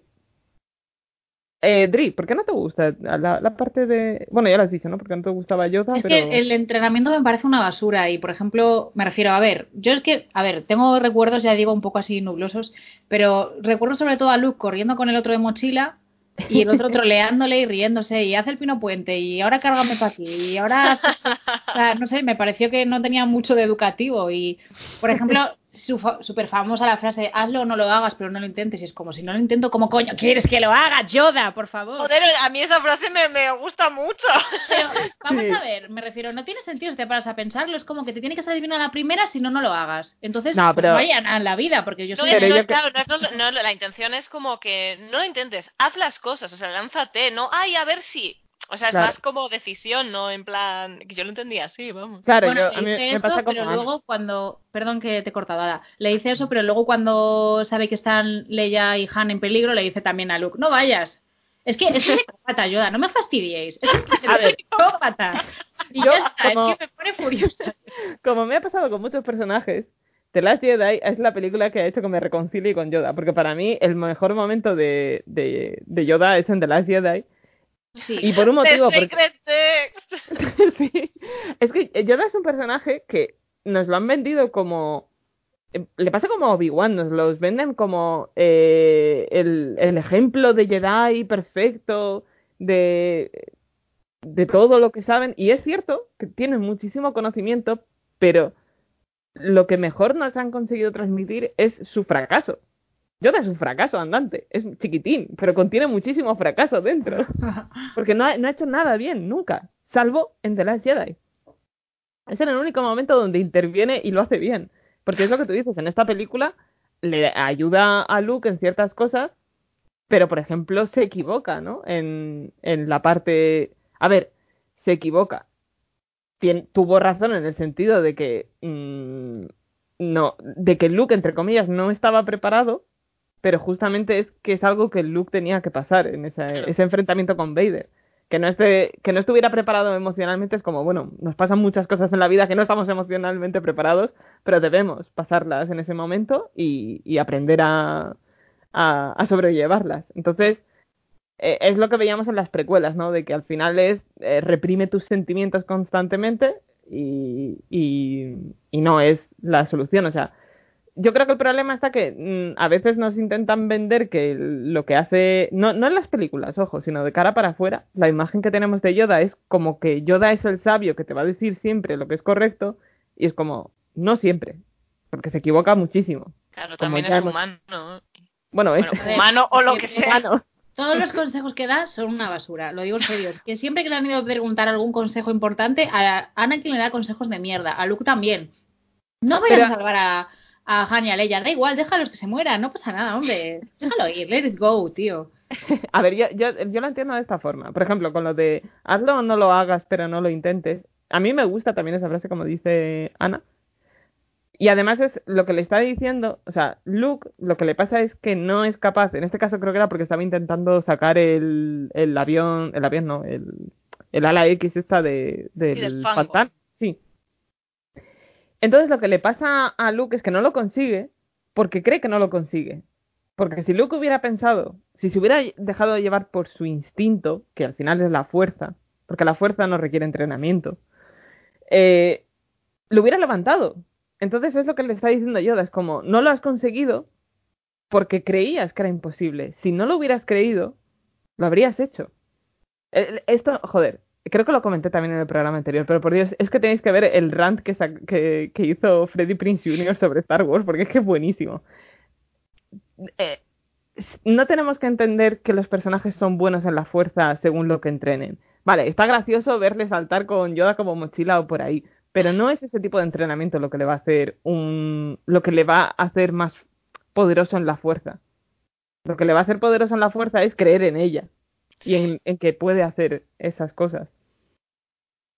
Eh, entonces, entiendo lo que dices, pero yo por lo menos esa frase siempre la, la interpreté así como que a mí nunca, o sea, parece un poco chorra el, el momento este, a nivel visual hoy en día creo que queda un poco gracioso además, eh, de comedia involuntaria, pero no sé, a mí el, el rollo místico que mete esta peli con la fuerza sí que, sí que me, me gustó Yo no siempre. es tanto lo místico como que, a ver, también dos cosas a tener en cuenta. La primera, odio mucho ayuda, entonces no estoy muy receptiva a lo que dice. Desde la perspectiva que tú has aportado del significado de la frase, la veo bien. Pero también me pasó que, como yo decía, yo vi primero las precuelas, entonces tenía una idea de lo que eran los Jedi, que no, o sea, es que de hecho cambió George Lucas su visión bastante, entiendo, porque mm, en las precuelas eh, los cogen desde niños, tienen un entrenamiento de, de años y años, son padawans, luego eh, por fin ascienden a caballeros Jedi, etcétera. Es un proceso súper largo, se tiran años entrenándose, no solo la mente, sino su dominio de la fuerza, eh, su lucha, o sea, la lucha con sables láser, etcétera, etcétera. Y aquí realmente es como te doy media hora de entrenamiento, que consiste en correr conmigo de mochila y eh, Obi-Wan Kenobi te entrenó literalmente 15 minutos en la nave, en el milenario, antes de asaltar eh, la nave donde estaba Leia, y me pareció que no tenía nada que ver con pues con la enseñanza tan complicada y tan laboriosa y tan larga y tan completa que se supone que recibían los Jedi en los templos Jedi. Y me quedé un poco así como que, pues es que no me, no me Mm. gustó la forma, o sea, el entrenamiento en sí me parece que aportaba bastante poco como Jedi para Luke, o sea, que está, era el Jedi más verde del, de la historia de la humanidad. Luego dicen de, de esta de Rey, pero ella tiene un Rey. entrenamiento vital mejor. Sí, a ver, yo eso lo, lo entiendo. Lo que pasa es que yo lo que veo quizá entonces, o sea, en- entiendo que a ti te resultara chocante, porque es verdad que cuando tú vienes de las precuelas tienes una idea, ¿no? De cómo son los Jedi. Lo que ocurre, yo creo, es que realmente lo que pasaba en las precuelas no era, o sea, esos Jedi no son el modelo de Jedi, que es un poco el mensaje que nos dan, porque al final acaban todos en la mierda. Eh, Es la Pero- idea esa de que ellos nunca estaban, se habían ofuscado tanto en, en, en cierto tipo de cosas más terrenales, más, pues eso, a lo mejor el entrenamiento físico, la política y demás, y habían abandonado su, realmente esa conexión con la fuerza que tenían. Eh, Entendamos la fuerza eso como algo más espiritual, más interior, más psicológico. Entonces eso lo habían perdido, por eso nunca fueron capaces de, de ver la llegada de Palpatine y Pero- habían, habían pasado a ser más como una organización Paramilitar. Sí, sí, sí. De la República, claro. Claro. Pero, o sea, estoy de acuerdo con eso, pero el problema de todo eso es que el, el gran maestro de la Orden Jedi, cuando toda esa mierda pasaba, era Yoda, que es el mismo que ahora está entrenando a Luke. Claro, refiero- porque Yoda, Yoda es un mierda. Sí, claro, pero me refiero, ¿qué se supone? ¿Que después de su gran fracaso reflexionó y cambió completamente su filosofía y su modo de enseñar? Sí, ¿Eso es lo creo. que intentan transmitir o lo que tenemos que entender? A ver, no creo que es lo que intentaran transmitir originalmente, porque nosotros lo estamos viendo desde otro prisma, pero a día de Sí. hoy yo creo que sí. Es, es la cuestión con esto es es como lo que le intenta enseñar a Luke The Last Jedi, y es como mm, el fracaso es el mejor, es el mejor maestro. Y lo que tú tienes que tra- transmitir a la siguiente generación es lo bueno y lo malo.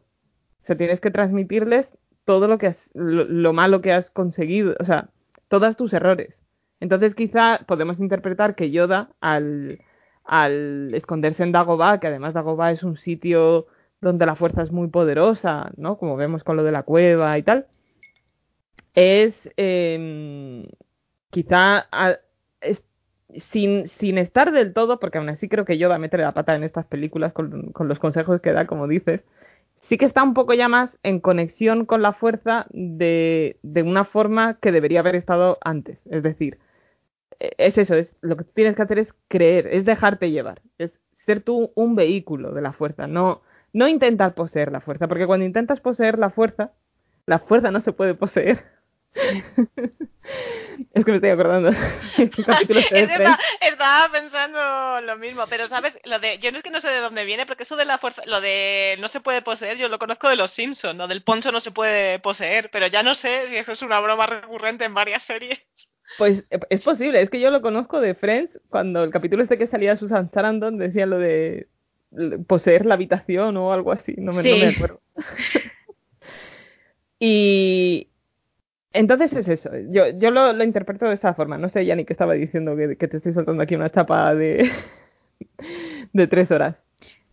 Pues nada, lo de, lo de la nueva, bueno, la diferencia en el concepto de la filosofía Jedi. Yo entiendo que George Lucas cuando hizo esta peli no tenía tan planificado lo que iba a pasar, o sea, cómo era la filosofía Jedi antaño, antes de que fueran extinguidos por Darth Vader y demás.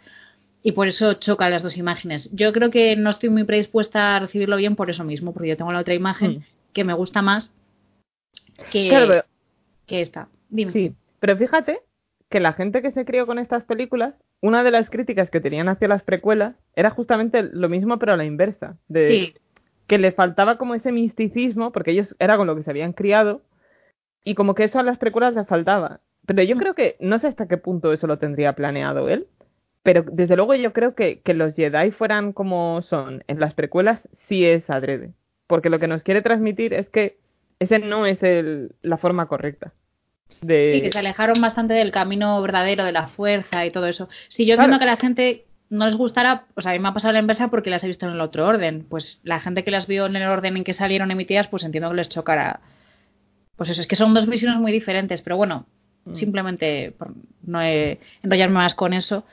eh, por eso me chocan, pues porque lo vi en otro orden y porque me gusta más quizás el método reglado Jedi de la academia, que a ver, su, ya lo hemos comentado en otros especiales, por ejemplo, es muy cruel en muchos sentidos que quiten a, los niños, bueno, a los niños sensibles a la fuerza, los separen de su familia en cuanto los detectan, que estén entrenados desde pequeños pues para reprimir sus emociones, bla, bla, bla. Pero no sé, me parece muy interesante, aunque no lo apoyo, obviamente me parece muy interesante. Luego está la vertiente mística, que también puede ser interesante, pero es que Yoda no me parece un buen gurú. Entonces creo que ese es mi problema. Sí, eso, eso es cierto. O sea, con Yoda estoy totalmente de acuerdo. Lo que pasa es que yo como que al final he conseguido aceptar al personaje sabiendo que es eso, que lo que lo que él deja como legado son sus fracasos, no sus éxitos, que no son muchos, Mm, ciertamente. la verdad. Bueno, a lo mejor, yo qué sé, de mil años antes de las precuelas, quizás sí, pero en la, en la actualidad como que no, no tanto. Y también puede ser que él, obviamente, eh, errara durante, durante su vida, porque pues la, la gente o los seres verdes, No tengo ni idea de cómo se llaman, ¿eh? no sé, no sé qué viso especie de es. Yoda, dices, decís. Sí. Sí, sí, el- es que solo está él. Entonces, no sé. Los Creo que salía una señora, una señora Yoda en algún... Es que yo he visto a una señora de la especie de Yoda, pero... En The Clone Wars. No lo sé dónde, pero sé que existe una. Eh, lo que estoy buscando es que eh, no se sabe el nombre de la especie del puto Yoda. Si es que este es un cabrón. Seguro que ha matado a toda su especie o algo. que. Y solo queda él. El nombre es desconocido, vamos. Se le conoce como especie tridáctil desconocida por tener manos de tres dedos y sus pies de forma anisodáctil. Lo de Tridáctil suena que es un dinosaurio, ¿eh? Totalmente. Sí, sí, totalmente, totalmente. Pues eso, porque se extinguieron todos salvo el puto Yoda, que quedó él, a joder la marra. Yo lo, lo que quería decir es que puede ser que él realmente, am, obviamente, va aprendiendo de sus errores y por eso en la trilogía original él estaba en más en contacto con, con el misticismo, pero realmente él cuando alcanza todo ese conocimiento ya da buenos consejos es cuando es un puto fantasma. Como Claro. cuando sale de las ya da su primer buen consejo porque el señor se ha convertido en un fantasma de la fuerza y ya tiene acceso a, ah no, mira, la he estado cagando toda mi vida. Esto es lo que tenía que haber dicho. Perdóname, Luke. Sí, sí, sí. O sea, es que yo lo veo así totalmente. Cuando ya se convierten en fantasmas de la fuerza, además es como que se supone que ellos han conseguido el equilibrio a nivel personal, ¿no? Entonces yo creo que ya. Hmm. claro, él ya se ha dado cuenta y dice, hostias, que la he cagado. Y ahí viene luego a darle, porque Luke, si no, a- Luke de hecho comete los mismos errores, ¿no? Eh, Cuando a lo mejor terminas esta trilogía, tú puedes pensar que Luke va a ser el, el Jedi modelo. Y no ese es el caso, como ya hemos visto después, porque nadie No, para nada. nunca Vuelve, el- a, vuelve a cagarla. Claro, eh, es que la cosa con esto es que nunca nadie va a ser el, el, el parangón ahí de la, de, de- del Jedi perfecto. Porque Sí, no existe. Sí. Y yo subo tu apuesta a Ahsoka Tano. Ya está. Pero, claro, sí. Pero la cosa con Ahsoka está que. mm, que. que es que, claro, es, es, es complejo. Pero sí, Spoiler. Sé, sé sí, perfectamente sí. lo que quieres decir, así que si quieres no, eh, No, no lo no. seguimos. Pero bueno, No. que veáis de. Clone Wars y entenderéis a qué me refiero. sí. Y, y Rebels también. Que hay. Que lo digan, que lo digan. Si a ti no te importa Ana, hacemos aquí un aviso. Sí, pero es que la verdad es que yo creo que si nos metemos ahí sí que no acabamos ya nunca. Vale, vale, mejor. Pero no. lo dejamos anotado. De verdad que tenemos que hacer uno de, de Clone Wars, de las Clone Wars, Rebels, lo que sea, de las series de animación porque están Pues sí, la hay verdad es mucho que donde rascar. Pero sí, estoy de acuerdo de todos modos en lo que habéis dicho. Obi-Wan y Ahsoka son el ejemplo de mejores Jedi. ¿Por qué? Porque los dos eran malos Jedi. Si entendemos como Jedi Sí, lo que teníamos en las precuelas. Los dos se saltaban bastante las reglas, iban un poco a lo suyo. Entonces yo creo que eso es lo que les hace realmente el, el modelo de Jedi más ideal. Hmm. claro. Vale. Luego, la, ya para ir cerrando toda esta parte de la fuerza mística y demás, la parte de la cueva, a mí me gusta mucho. ¿A, a vosotras esta escena qué, qué os parece? No me acuerdo de nada de la cueva. ¿Puedes Yo refrescarme? tampoco. Vale, vale. Vamos a hacer ¿Cuál un es la opinión Memories Not Found? Estamos La- muy preparadas para este podcast. No pasa nada, ya vengo yo aquí con los facts. A ver, la parte de la cueva es el. Hay un momento en el que Yoda le dice que tiene que, que entrar en una cueva, ¿no? Que es eh, donde el lado oscuro es bastante poderoso o algo así. Tampoco me acuerdo yo de todos los detalles y eso que vi la película hace tres días. Pero la cuestión es, bueno, como que Luke tiene que entrar en esta cueva para enfrentarse a su mayor miedo, ¿no? Que es, si os fijáis, es lo que pasa siempre en el, en el segundo capítulo de las dos trilogías. Porque Anakin tenía que enfrentarse a su mayor miedo, en este caso era que su madre muriera, en su caso eran visiones lo que tenía, y en el caso de Luke es entrar en esta cueva, entonces él lo que ve es a Vader, que aparece así como entre la niebla, y, y tienen un combate, y Luke consigue cortarle, lo, lo decapita, así en un momento Ari Aster. es que me vi ayer Midsommar otra vez. Y la cosa está que lo, lo, lo- el girito que tiene esta escena es que cuando él corta, le corta la cabeza a Vader y ve el casco, o sea, eh, ve la cabeza, como que le quita el casco, se ve parte de la cabeza debajo del casco y lo que ve es a sí mismo. Entonces, claro, dices, "Hmm, ¿cómo interpretáis vosotras esto? Porque esto es como, esto es como la escena de la cueva de, De Rey. de, de Rey, que da, da pie a muchas interpretaciones. Yo Es que imagino vol- que... Perdón, dilo tú primero, Ana, sí. Ah, perdona, perdona. No, es simplemente volvemos un poco a lo mismo. Yo creo que les, les, am- les meten en tanto miedo con el lado oscuro que al final el miedo de todos los Jedi es pasar al lado oscuro. Te Bueno, pero aquí, sí, no, pero aquí entendemos que Luke realmente no es todavía un Jedi. Ya, pero yo lo, yo lo interpreto así, es como él mismo tiene miedo de... Porque te, te, te, te- te están siempre señalando el lado oscuro, el lado oscuro es peligroso, el lado oscuro es lo peor. Entonces, aunque no seas un Jedi todavía, si lo que te están enseñando es a temer al lado oscuro, ¿cuál puede ser el mayor miedo de una persona que se está entrenando en la fuerza? Es caer en el lado oscuro, es que les pasa a todos. Les Sí. acojonan tanto con el lado oscuro que no tienen otro miedo. Su miedo es caer, eh, dejarse llevar por sus emociones y acabar en el lado oscuro. Que al final Lo que eso les hace acabar en el final- Claro. Claro, el miedo lleva a qué era? ¿Cómo era? El miedo lleva a la ira. La ira, Y la la- ira y la lleva ira al oscuro, ¿ves? Si es que al final Y nos lo estaba diciendo el viejo. Algo decía que tenía sentido. eso es. De vez en cuando hasta un reloj roto da la hora bien dos veces al día. Sí. Entonces yo sé que no, no tengo una interpretación más profunda, pero es que es siempre lo mismo. Tengo miedo de caer en el lado oscuro, que tengo miedo de volverme malo. Claro, si es que me estás machacando desde el minuto uno con, uh, cuidado con caer en el lado oscuro, que es muy chungo. Uh, uh". Yo creo que es lo que dice Ana es justo lo que iba a decir y además pienso que a lo mejor puede ser, ya que en esta peli no descubrimos que Darth Vader es el padre, que en cierto modo Luke sienta una conexión con Darth Vader de la que tiene mucho miedo, porque a mí me daría mal rollo también sentir cierta conexión con, con el malvado. Como es como lo de Voldemort y Harry, que Voldemort, o sea, Harry está en plan, me está poseyendo Voldemort, pues a lo mejor Luke inconscientemente nota una conexión con Darth Vader que le da mucho miedo y Claro. quizás representa eso también, el hecho de que mata a Darth Vader, pero luego resulta ser él. Es como, a lo mejor tiene miedo de, pues eso, caer en el lado oscuro y acabar siendo como él. Efectivamente. Sí. Sí, yo lo había interpretado igual, que además como él ya sabía que Obi-Wan era había sido como el maestro de Vader hasta cierto punto, ¿no? Era el que le había entrenado. Yo creo que él es eso, tiene miedo de de de que ahora que se está entrenando en la fuerza y que también ha sido Obi-Wan quien no, no quiero decir que en este sentido le esté como echando la culpa a Obi-Wan, ¿no? Pero de alguna forma inconscientemente él dice, "Oye, si alguien que ha entrenado incluso Obi-Wan cayó en el lado oscuro, quien dice que yo no pueda también. Ahora que yo creo que además, claro, estos son sus primeros pasos, ¿no? En este en este viaje, porque mm, en la primera película es nada, el la primera película en el viaje de Luke es un poco simplemente el salir esto que dicen, ¿no? De- del mundo ordinario, es abandonar tu hogar, la comodidad de tu hogar y ahora es cuando te tienes que enfrentar a las cosas que te dan miedo. Que por cierto viene muy a cuento, ahora que ya hemos tenido el tráiler de, de Rise of Skywalker, que además creo que es como la frase que más me gustó de, de todo el tráiler, quitando los Reylo aparte, lo de eh, enfrentarte, enfrentarse al miedo es el destino de un Jedi. Es que eso, Claro. si, si lo tienes en mente a, a la hora de analizar todo Star Wars, es que, es que encaja siempre.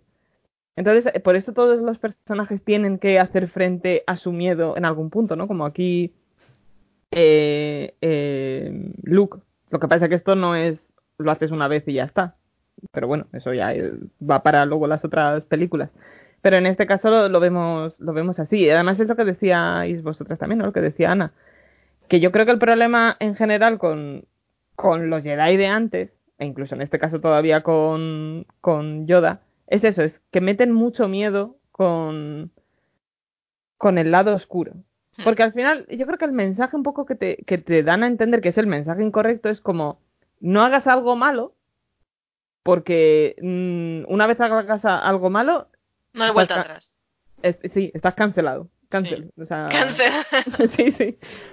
Y yo creo que ese no es, a lo mejor, el, ese no es el mensaje que te quieren enviar las películas. Lo que te están diciendo es que, oye, puedes meter la pata, pueden haber muchos baches en el camino, pero al final puedes acabar volviendo a ser una buena persona. Porque la cuestión está que aceptes que tienes ese miedo, pero no dejes que eso te supere, en Efectivamente. este caso.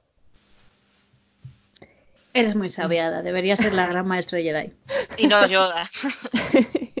gracias, gracias. Esto realmente es porque eh, se, se lo debo a escuchar muchísimos otros podcasts que sí que son solo de Star Wars, ¿no? Y ahondan mm, en profundidad en estos temas y acabas aprendiendo bastante y cosas muy, muy interesantes de, pues eso, ¿no? De cómo funciona la fuerza, ¿no? O qué representa. Pero bueno, si queréis, no sé si queréis añadir algo más de toda esta parte mística, de este, este viaje por la fuerza que hemos hecho en Dagoba. Yo ya me he despachado a gusto, que en principio no. Podemos proseguir. Bueno, yo, una última cosa que quiero comentar, porque además esta fue la primera película en la que se, se expresaban de esa forma, eh, es cuando, creo que es Luke en un momento le pregunta a, a Yoda por el lado oscuro, ¿no? Si el lado oscuro es más poderoso o algo así. Y ahí, por ejemplo, sí me gusta mucho la respuesta que le, ya- que le da Yoda, porque le dice que es como, no, no es más poderoso, es más rápido, más... Es, es como un placer instantáneo, pero luego es eh, es más seductor, era lo que Mm. decía. Que me encanta siempre cómo utilizan, cuando alguien se pasa la fuerza, es, es seducido por el, por el lado oscuro de la fuerza, ¿no? El, Sí. Siempre se expresan de esa, de esa forma. Y, y no sé, me, me gusta porque además entiendo que esta es la primera vez, ¿no? Que se hace como esa referencia con, con esa metáfora, por decirlo de alguna forma. Vale, pues pasamos entonces, si queréis, a toda la parte de de Han y Leia. Ujú. Y, Vale. y luego ya nos metemos con Luke y Vader. Entonces, Han y Leia, básicamente, yo dejo esto aquí caer. Yo creo que la historia de los dos, el desarrollo del person- de los dos personajes, va en relación al romance. Sí. Ahora, ¿qué, qué pensáis vosotros? Esta es la peli en la que se morrea con Luke, ¿verdad? Sí, pero se morrea más veces con Han. Eh, Hay una parte simplemente porque le está tocándole las narices Han, que de hecho creo que es al principio de la película. Cuando están en el sitio helado. Sí, sí, cuando han rescatado a, cuando Han ha rescatado a Luke Hmm. del, del, donde le había atrapado el Bigfoot ese enorme, Hmm. entonces está curándose Luke todavía y están Han y Leia discutiendo por no sé qué. Y eh, Leia simplemente, un poco para tocarle las narices a Han, le da un beso a, Sí. a Luke. Como diciendo Y en Luke plan, pone cara de, de ganador, en plan, hey. Sí, sí, sí.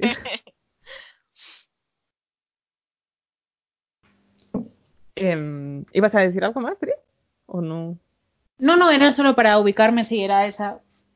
Ah, Porque eso, como os decía, me traumatizó mucho ese hecho, pero es que no sé cuántas veces se morrea en las pelis, pero, pero vale, sí. a ver. Era solo para ubicarme. Yo, eh, con el tema de cuántas veces se morrean, esta peli es bastante horny, ¿eh? O sea, cuando la- quiero decir, los besos que se meten no son besos. em. Fraternales. Mm, No, no, no, no. Ni castos. mm. A ver, aquí supongo que también habría mucho de toda la movida que había con Harrison Ford y Carrie Fisher, pero bueno. También. Pero sí, sí. De hecho, está el. Bueno, cre- creo que se dan dos o tres, no me acuerdo. Pero el que es más famoso es el del halcón milenario, que es cuando la. Que a ver, con la perspectiva de hoy en día es verdad que parece un poco pushy, porque lo que hace es como que la acorrala ahí contra una pared y le da un beso. Pero entiendo que dentro de, de lo que es el universo, mm, entiendo que Leia no se sentía ahí. No, no, Forzada, nada. para nada. No, no. Claro, claro. No. Ah, pero sí que es verdad que en esta película, ahí, al principio sobre todo, en esos momentos, puede pecar de, de cómo se escribían los romances en esa época, ¿no? Que siempre es el, el hombre como imponiéndose ante ella Sí. hasta que ella al final dice, venga, va. Eh, como en Blade Runner, que también es Harrison Ford. sí, cierto. Mm. Sí, es como esa figura del, del, del galán que te acorrala contra la pared. Y Pero tú, eso bueno, es, muy de, es muy de fanfic, o sea, que a mí Sí. la verdad es que no me, no me molesta No, no, no, para nada. Actual. Sí, no, a mí, a mí tampoco. Entiendo que haya gente que sí que le, le resulta más incómodo a lo mejor y, y entiendo que es un producto de su época, pero bueno, también yo creo que son ese tipo de escenas que según cómo se hagan pueden dar cierta... pueden tener ciertos Sí. matices o no. Hacer que unas aquí- ciertas alarmas. Lo que pasa que Sí. normalmente en esas escenas cuando es en plan chungo es como el tema de acorralarla es como una especie de dominación, en plan te atrapo y te tengo a mi merced, pero realmente aquí es como, o sea, ella está en plan, ¿qué me estás contando, Julio José? O sea, quiero decir que no, no sé, Mm. no, no tiene la misma dinámica que en otras escenas que pueden utilizar algo parecido, vamos. Sí, de hecho, eh, comparándola de lo que recuerdo ahora, porque la vi hace poco, la de Blade Runner, me parece infinitamente más chunga en ese sentido. O sea, es como él sí que es más agresivo en, en cuando se, se está cuando está intentando no besar, es que no me acuerdo ahora mucho de la escena, pero cuando tiene cuando está besando a Rachel en, en Blade Runner, me resulta más agresiva esa escena que el romance aquí. Es más, es eso, no... A lo que quería decir es eso, que a lo mejor hoy, en día puede dar esa sensación. Yo no creo que sea a lo mejor para tanto, pero bueno, que está ahí. Pero de todos modos, sí que es verdad que, eh, quitando eso aparte, yo creo que es eso, que la evolución de los dos personajes aquí va de la mano y, y va relacionada con el romance, tal cual.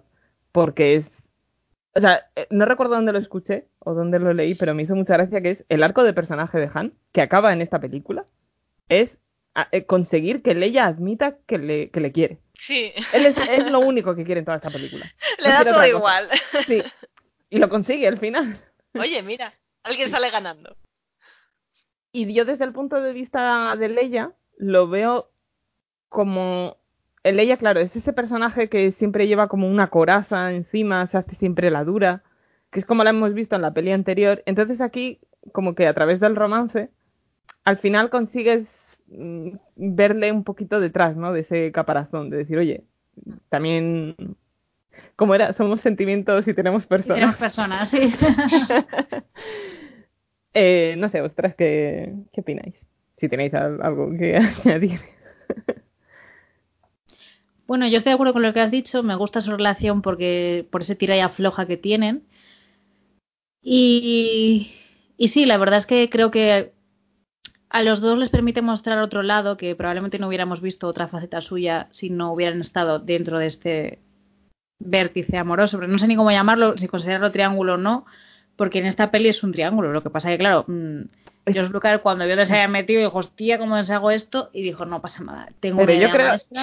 Yo creo que sigue, o sea, entiendo lo de que ah, estaba así como la duda de si era un triángulo, pero yo te juro que es que si yo hubiera visto esta peli en el cine, yo no creo que no hay eh, atisbo de triángulo. O sea, es que Yo estaba no- clarísimo que no iba a acabar. Granja ni Leia, nunca No fueron. triángulo Pero vamos-. Pues En yo la, sí, en la sea, primera, en la primera podría haberlo visto más. Sí, pero aquí... Pero en esta no. A ver, hay varias cosas. En la primera es verdad que este Luke cuando ve el- la reproducción de Redos de Dos con la imagen de Leia es como, oh, esa princesa tan guapa, tiene una visión con ella, no sé qué, no sé cuánto. Y luego, a ver, se morrean un par de veces, ¿vale? Que el pobre Luke está ahí, llega Leia y le morrea por otras cos- cosas que no tienen nada que ver con él en realidad. Pero yo en este punto, a ver, yo sabía que eran hermanos, pero si no, es una de esas clásicas situaciones en las que podría estar abierto a que acabara con cualquiera de los dos. Otra Pero cosa si es es que... que al final ella le dice a Han que le quiere, tal cual. Entonces, a mí, en este tipo de pelis se me haría muy raro que luego de repente Leia en la siguiente, no, te dije que te quería, pero ahora quiero al otro. No sé. Ya, no, al final de la peli como que lo cierran, pero durante la peli quiero decir que es como... Bueno, al final evidentemente tira por Han, pero no sé, a mí me- no sé, es que me resulta tan turbio todo el asunto que, bueno, pues no sé, no me gusta nada el rollo ese del comodín de Luke de mi hermano para dar celos a Han, es que... es que Hombre, claro, pero, ella, no, ella no sabía que era su hermano. Claro. Sí, sí, sé que no lo sabía, pero es que eh, justo iba a comentar en la, en la última peli, cuando ya han ganado y están allí donde el pueblo de los Ewoks y no sé qué, no sé si recordáis cuando Han está en plan, ah, Ay, quieres sí. a Luke. Y, y ella le dice, no, tío, que es mi hermano. Y Han pone una cara, es que hay un montón de gifs y de memes con esa cara, porque es como la cara de todos en plan, ¿eh? Mira, uno, uno de mis memes favoritos, uno de mis memes favoritos de Star Wars es esa escena, eh, pero que lo que hacen es que le meten la música de Kill Bill, las sirenas, y es buenísimo. Sí, sí, sí, ¿eh? Es, es oro, es oro. Claro, pero quiero decir, hasta la propia peli, Han flipa con que sean hermanos, en plan, oye, os, veo, os llevo viendo dándose el filete desde hace tiempo y además Es como Han pensaba que Leia quería a Luke. Sí, sí, pero Han Claro. pensaba que Leia quería a Luke, es decir, el triángulo. Vale que vierais muy claro que Han y Leia iban a acabar juntos, pero que el material estaba ahí. Hasta Luke Sí, pensaba, sí. o sea, este Han pensaba que ella estaba por Luke. Pero Sí, ese es el típico, el típico eh, tío que está por ti y así en la, en la ficción y dice, no, pero seguro que a ella le gusta el otro. Y ella es como, pero si te quiero a ti, payaso. No sé. Claro, yo- es que yo al final lo veo más así, porque lo, lo habría visto más un triángulo amoroso al uso si la si Leia hubiera estado siempre como más en duda entre cuál elegir. Mm. Y es verdad que le hace lo del beso que se da con, con Luke, pero es que esa escena es totalmente como para darle en los morros a Han, Claro. con lo cual casi que me refuerza más, más lo otro. Me da un poco de pena por, por Luke, realmente, pero sí, porque el pobre Luke hombre nos, al- nos alegramos de que. mucho. Claro, me alegro de que no él no estuviera por Leia. Bueno, primero porque hubieran llevado una sorpresa terrible y esto no es mala de Voice y luego porque porque el pobre hombre hubiera sufrido si ella si ella pasara de él por Han, vamos, pero es que no sé, me refiero que yo qué sé, vale que se resuelve un poco en la 2, pero es como que estaban las, las piezas estaban ahí y Sí. hay varias cosas en la peli, en la siguiente incluso que, que encajan con esa teoría de que, bueno, teoría no, hecho de que podría haber sido un triángulo. De hecho, el hecho de que los hiciera hermanos, eh, para mí está clarísimo de que no tenía planeado que Luke y Leia fuesen hermanos. O sea, claro, meridiano. Y después fue como, ostras, me he metido aquí, ¿cómo deshago esto? Que igual no hubiera sido necesario mm, decir claramente, o sea, cortar tan claramente el, el Luke Leia mediante el hecho de que fueran hermanos. Podría haber recurrido a otra estrategia o no haber hecho nada, porque lo que decís queda bastante claro que al final a quien quiere Leia es a Luke. Pero yo creo sinceramente que la decisión de que fueran hermanos está motivada por el hecho de decir, hostia, ¿dónde me he metido? A ver cómo les hago esto sin que nadie quede como el rechazado.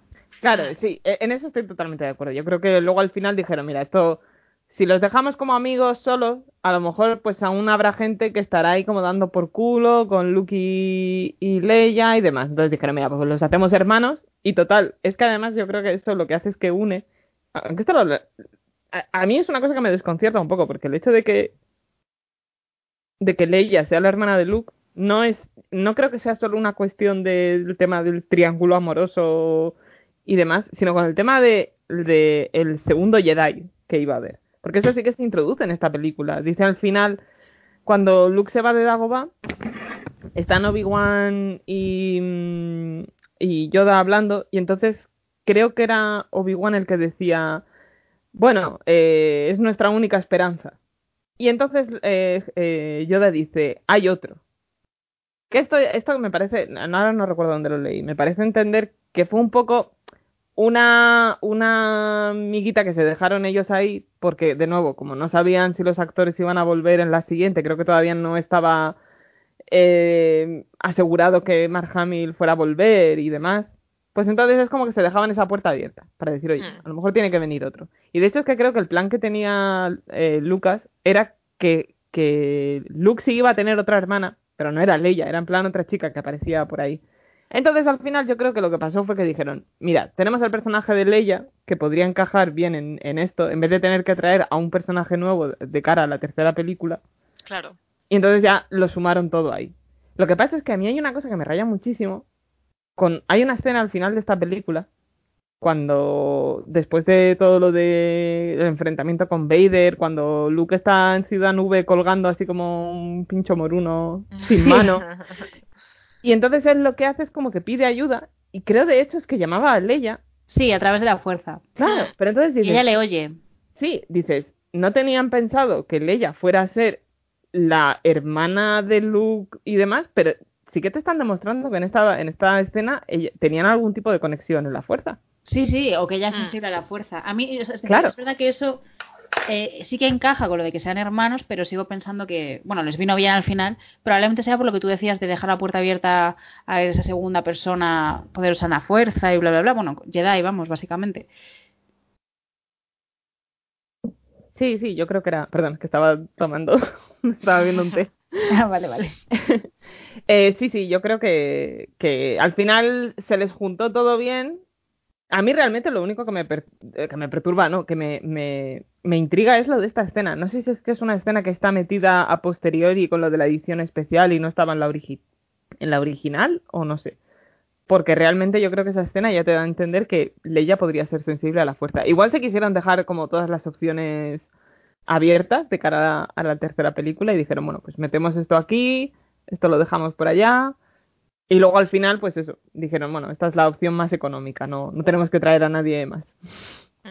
ya teníamos a Carrie aquí. Nos ahorramos un sueldo. Sí, sí. Y, y también es lo que dice Dri. eh, cierran el, aunque no sea, aunque el triángulo amoroso estaba ya más o menos resuelto, porque yo es eso, sí que parece como bastante evidente que iba a acabar con Han, pero es lo que decía Adri, ¿no? Que un poco quizá para no acabar a malas, o para que no tener que generar una tensión extraña luego a lo mejor entre Luke y Leia, pues dice, mira, son hermanos y ya está. Lo, a mí lo que, me, lo que me flipa es que en, en alguna reedición de estas no hubieran quitado lo del beso con Luke. Que realmente a mí no me parece que sea tan escandaloso, Nah, para nada. pero no sé. Poco de incesto, es- eso es muy mitológico Pero también. porque ya lo tenemos visto desde pequeños, pero a mí de pequeña la verdad es que me impactó bastante. Igual es que soy un poco mojigata para esas cosas y todavía no sabía lo que eran los fanfics ni, ni nada, pero vamos que a mí de pequeña recuerdo que me traumatizaba bastante, ya os lo conté al principio, así Sí, que no voy a repetir. Sí. Pero debe ser la única peli en la que han utilizado al hermano de la protagonista, bueno, o de la chica del romance, para meter celos con su interés amoroso. Eso es cierto. Bueno, a lo mejor si rascamos hay más por ahí. Igual pero... hay algún anime eh, Sí. o algo así en lo que Sí. sí pasa, sí. Dios mío. Vale, pues ¿tenéis que, queréis añadir alguna cosa más a esto? Yo en principio no. Vale. pues si queréis pasamos ya a la parte final, ¿no? Que es lo de, eh, sobre todo de Vader y luego con Luke. Pero antes de entrar en eso, hay una cosa interesante de esta peli que es la primera vez que vemos al emperador, que antes era una figura que estaba por ahí eh, en las sombras, se mencionaba, pero no, no sabíamos quién era. Y claro, aquí como Tarkin ya no está, es verdad que en esta película em, no es el villano, el emperador como tal, pero tú sabes que, que siempre hay alguien que está por encima de Vader. Hmm. Y la escena es muy curiosa porque es la del holograma, no sé si os acordáis. ¿O no? Mm, Del holograma Sí, del sí, sí. emperador, ¿no? Sí. Sí, claro, que lo que básicamente lo que le está diciendo eh, Palpatine, que por cierto en esta en esta parte es que en esta trilogía ni siquiera se sabía que se llamaba Palpatine, solo era el emperador. El emperador. El emperador, el merluzo. Eh, lo que le dice es que, bueno, eso como que siente la presencia de este joven que es poderoso en la fuerza, ¿no? Y como que lo que le dice a, a, a, joder, a Vader es que es el hijo de Anakin Skywalker. Que de hecho, yo no sé si el nombre de Anakin se había mencionado ya en la película anterior. Pero claro, en ningún momento Yo creo habla... que, que, que Obi-Wan, es, esto es lo que creo, que creo que sí que le decía cómo se llamaba su padre y todo Hmm. eso. Pero decía Sí. Skywalker, creo, no decía el nombre de pila, ¿No? me parece. Ah, me bueno. parece. Igual Es que no, sí, es que no me acuerdo, luego, luego lo podemos revisar. Mm. Pero sí que, en cualquier caso, sí que yo creo que como que aquí al menos te tenían que dejar claro que Anakin Skywalker era el padre de, de Luke, pero no te dicen en ningún momento que Vader es Anakin Skywalker. Entonces, claro, el girito del final, si lo ves la primera vez, está ahí todavía. Pero me, me llama la atención porque, claro, tú, tú no sabes que, o sea, en en teoría tú no sabrías que él es Anakin Skywalker, pero Vader sí lo es. O sea, sí lo sabe. Sí lo Sí lo sabe, claro. Entonces es muy curioso porque cuando se lo dice, lo que, lo que le dice Vader de primeras es, ¿cómo es posible? Que dices, bueno, mira, te voy a explicar cómo se hacen los bebés. No, pero... Y serio- estoy muy confuso. Sí. Pero yo creo que es porque, claro, él se sorprende. A ver, voy a hacer aquí un pequeño paréntesis. Aquí en la película tú eso lo puedes interpretar como que él se sorprende porque no sabía que tenía un hijo, pero esto realmente en el canon actual se sabe que en este punto Vader sí sabía que tenía que. O sea, que Luke era su hijo. Lo que pasa es que no se lo dice al emperador. Se lo tenía ahí calladito. chitón. Ah, o sea, que estaba como fingiendo sorpresa, en plan, ¿cómo? Sí. ¿Qué me dices? Sí, sí, sí. No es que esto. ni idea. No te- Esta información es completamente nueva. Madre mía, me dejas muerta.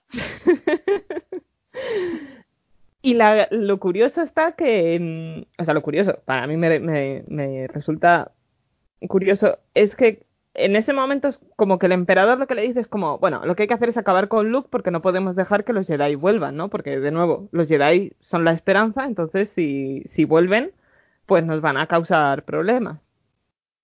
Y es Vader el que le dice, bueno, pero si, si se, si se pasara al lado oscuro, nos sería eh, muy útil.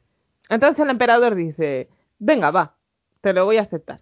Y yo es que a mí me pasó una cosa que era como que yo cuando veía la trilogía original siempre pensaba que todo el desarrollo de eh, las miguitas estas para la redención luego de Vader solo estaban en la última película. Pero conforme he ido viendo esta, yo creo que la semilla ya está aquí un poco también, en, en esta escena y en otra. Pero ya ves que es como que su primer instinto al saber que Luke es su hijo no es decir, bueno, me, me la sopla que sea mi hijo, voy a matarlo. Ya está, porque realmente es más fácil. Si lo matan, se ahorran problemas, se ahorran que pueda, que Luke consiga entrenar en la fuerza a otras personas o hacerles frente y demás. Y aún así, aun siendo esa la opción más fácil, y ya hemos visto que Vader no tiene ningún ningún Reparo. reparo en, en matar a nadie, su primera intención es decir, no, no, mira, vamos a probar a dejarlo vivo, a ver si se viene con nosotros. Me lo llevo a un partido de béisbol. Hacemos así, bonding, padre e hijo. Y no sé, a mí me. Ya me parecía esa. No sé, me parece que esta escena sí que deja ya un poquito ver que, que Luke es el. Es, entre comillas, esa debilidad de, de Vader.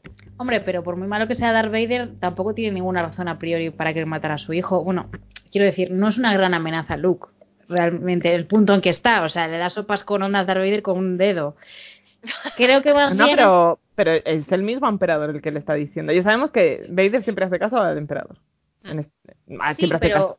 Bueno, a ver, es que verdad lo estoy juzgando con el contexto de las precuelas y todo lo que sabemos a mayores, pero yo imagino que en el punto actual en el que está el universo de Star Wars y el personaje, yo siempre he tenido una teoría, bueno, una teoría y que creo que es bastante obvia, de que mm, Darth Vader o Anakin alberga bastante rencor por Palpatine, porque al final Sí, le sí. jodió la puta vida, le prometió muchas cosas que no cumplieron y él se fue al lado oscuro y se cargó todo lo que tenía para nada y yo creo que le tiene que odiar bastante y además luego está el tema de cómo ascienden los Sith. Me refiero a Darth Vader no creo que quisiera ser el aprendiz eternamente, ya lleva 20 años siendo aprendiz de, de Palpatine, entonces estaba buscando el momento en que fuera capaz de superarlo para cambiarle. Con lo cual tiene sentido que intente tener su propio... Es decir, en vez de matar a Luke, puede tener en Luke un aliado para cumplir lo que su deseo de, de Claro, matar a Palpatine. Eh, de hecho, es lo que le ofrece a Luke. Claro, Es sí, sí, por eso digo yo- que, que no creo que sea tanto solamente una cosa de bondad como que tiene bastante sentido dentro Mm. de las propias motivaciones que tenía Darth Vader. Sí, pero yo creo que el hecho de saber que era su hijo, o sea, que a lo mejor si hubiera sido cualquier otra persona, habría dicho, Sí, "Madre mía, igual no me arriesgo con este, ya me las apaño yo solo para derrocar al emperador. Porque en eso sí que estoy también totalmente de acuerdo con lo que tú dices. Él le tiene rencor al, al emperador. Por eso no le dice en ningún momento que sabía que, que Luke era su hijo, aunque esto sea cosa de los cómics, pero son esos detalles, ¿no? Que te que expanden la historia. Hmm. Pero yo Pero- creo que sí que él, como que al enterarse de que era su hijo, de repente es como eh, necesita ese, ese vínculo, ¿no? Con él, porque además es, es eso, él ya, nosotros ahora viendo las precuelas sabíamos, él sabía que Padme estaba embarazada y a Padme la ha perdido. Entonces Mm. es como ya lo último que le queda. Que además la Claro. promesa, la, la promesa que le hizo era eso, que ella no iba a morir y, y es lo que estaba diciendo mal. antes, lo ha perdido todo y, y, y lo único que quería también, o sea, no, nada de lo que le ha prometido se ha hecho real, entonces. Claro, Claro, es como un político. Bueno, es un político literalmente, o sea que, que- acabo de tal decir. cual. Hmm. No te fíes del senador. Sí. Bueno, si queréis entramos ya en la Sí, escena en la- importante, la de... ¿Qué, eh, ¿Te habías dicho, Ana, antes que querías decir algo sobre esta escena? Bueno, esto es que re- es realmente, supongo que todo el mundo se dio cuenta, pero yo me sentí muy lista, porque cuando estaba viendo de las Jedi en el cine, el momento en, en esta la genial escena en, el, en la sala roja de la batalla y demás, Mm. es para mí es, bueno, y supongo que es que es la intención es esa. Es un reflejo totalmente de, del encuentro de Vader y, y Luke en, en, eh, en el Imperio contraataca Totalmente. que es ese, ese ofrecimiento a ven conmigo y juntos gobernaremos la galaxia. Es que es, que es la misma proposición, me Que es- refiero. Sí, sí, es- y a su vez es la misma proposición que le hace a que le hace a Anakin a Padme. O sea, Efectivamente, es una y otra vez lo mismo. sí, sí, sí. Pues eso era todo lo que quería.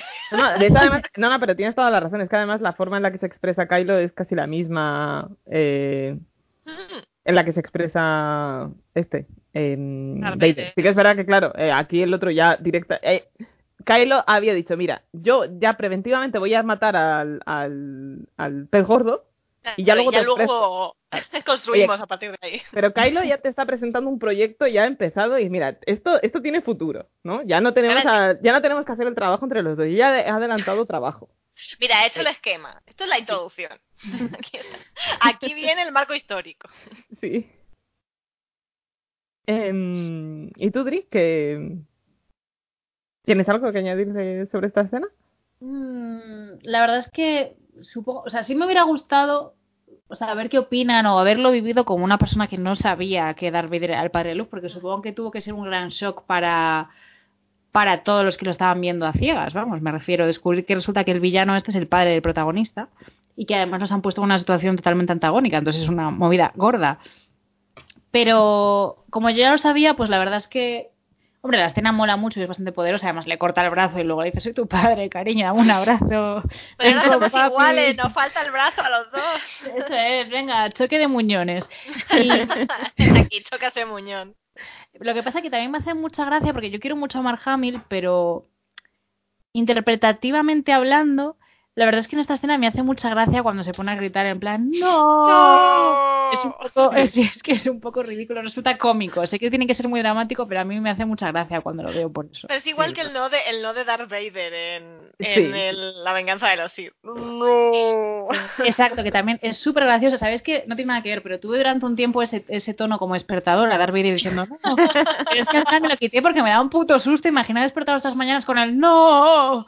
Pero me parece como la, la, la representación mejor de lo que es madrugar.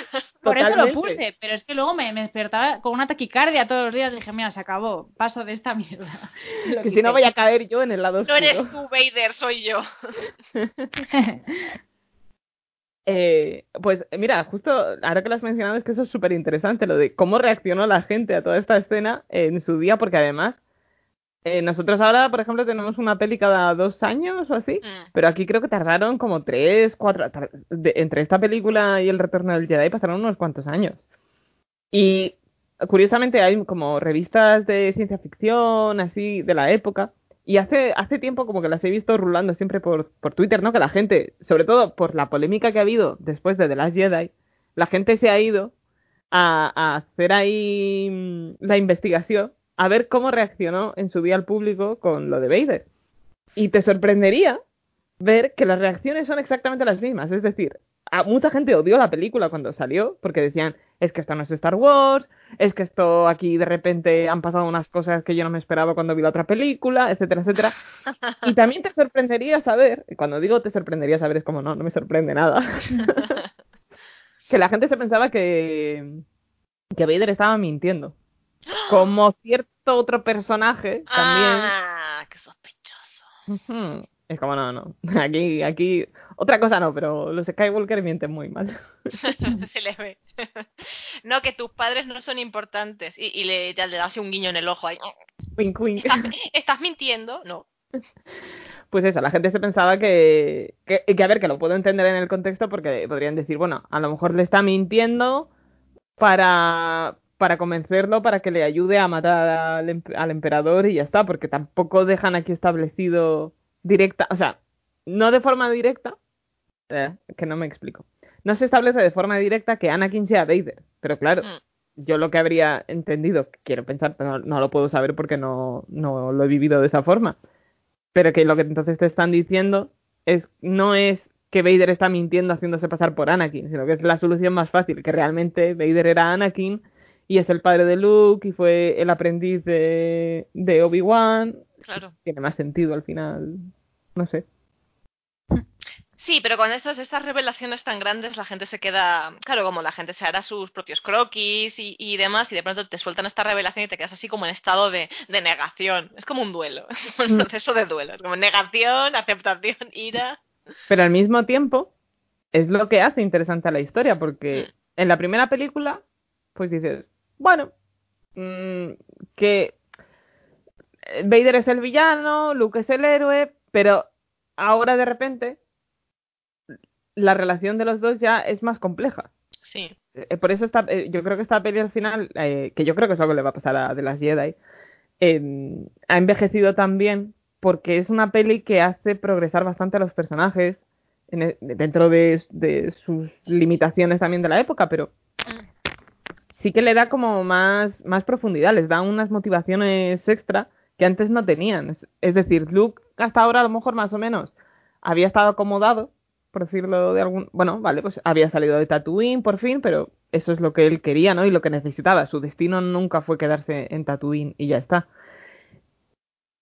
Y vale, había entrenado con Yoda, había entrado en la cueva, su miedo era caer en el lado oscuro, ¿no? Pues porque se estaba entrenando en los caminos de los Jedi, etcétera, etcétera. Pero claro, de repente lo que le están el melón que le acaban de soltar es que no, no, es que este es tu padre. Además ya se dejaban a entender en la primera película que él tenía un poco idealizado a su padre. Mm. Entonces, claro, Claro. La, la revelación le cae como un jarro de agua fría, pero eso lo hace todo como infinitamente más interesante también.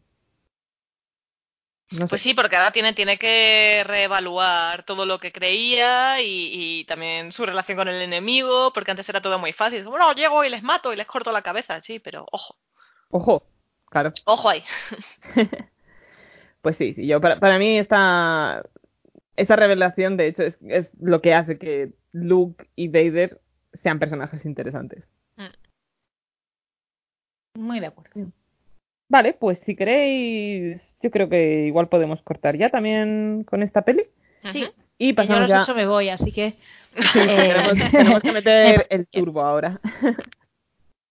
Pues nada, pasamos a hablar de El Retorno del Jedi.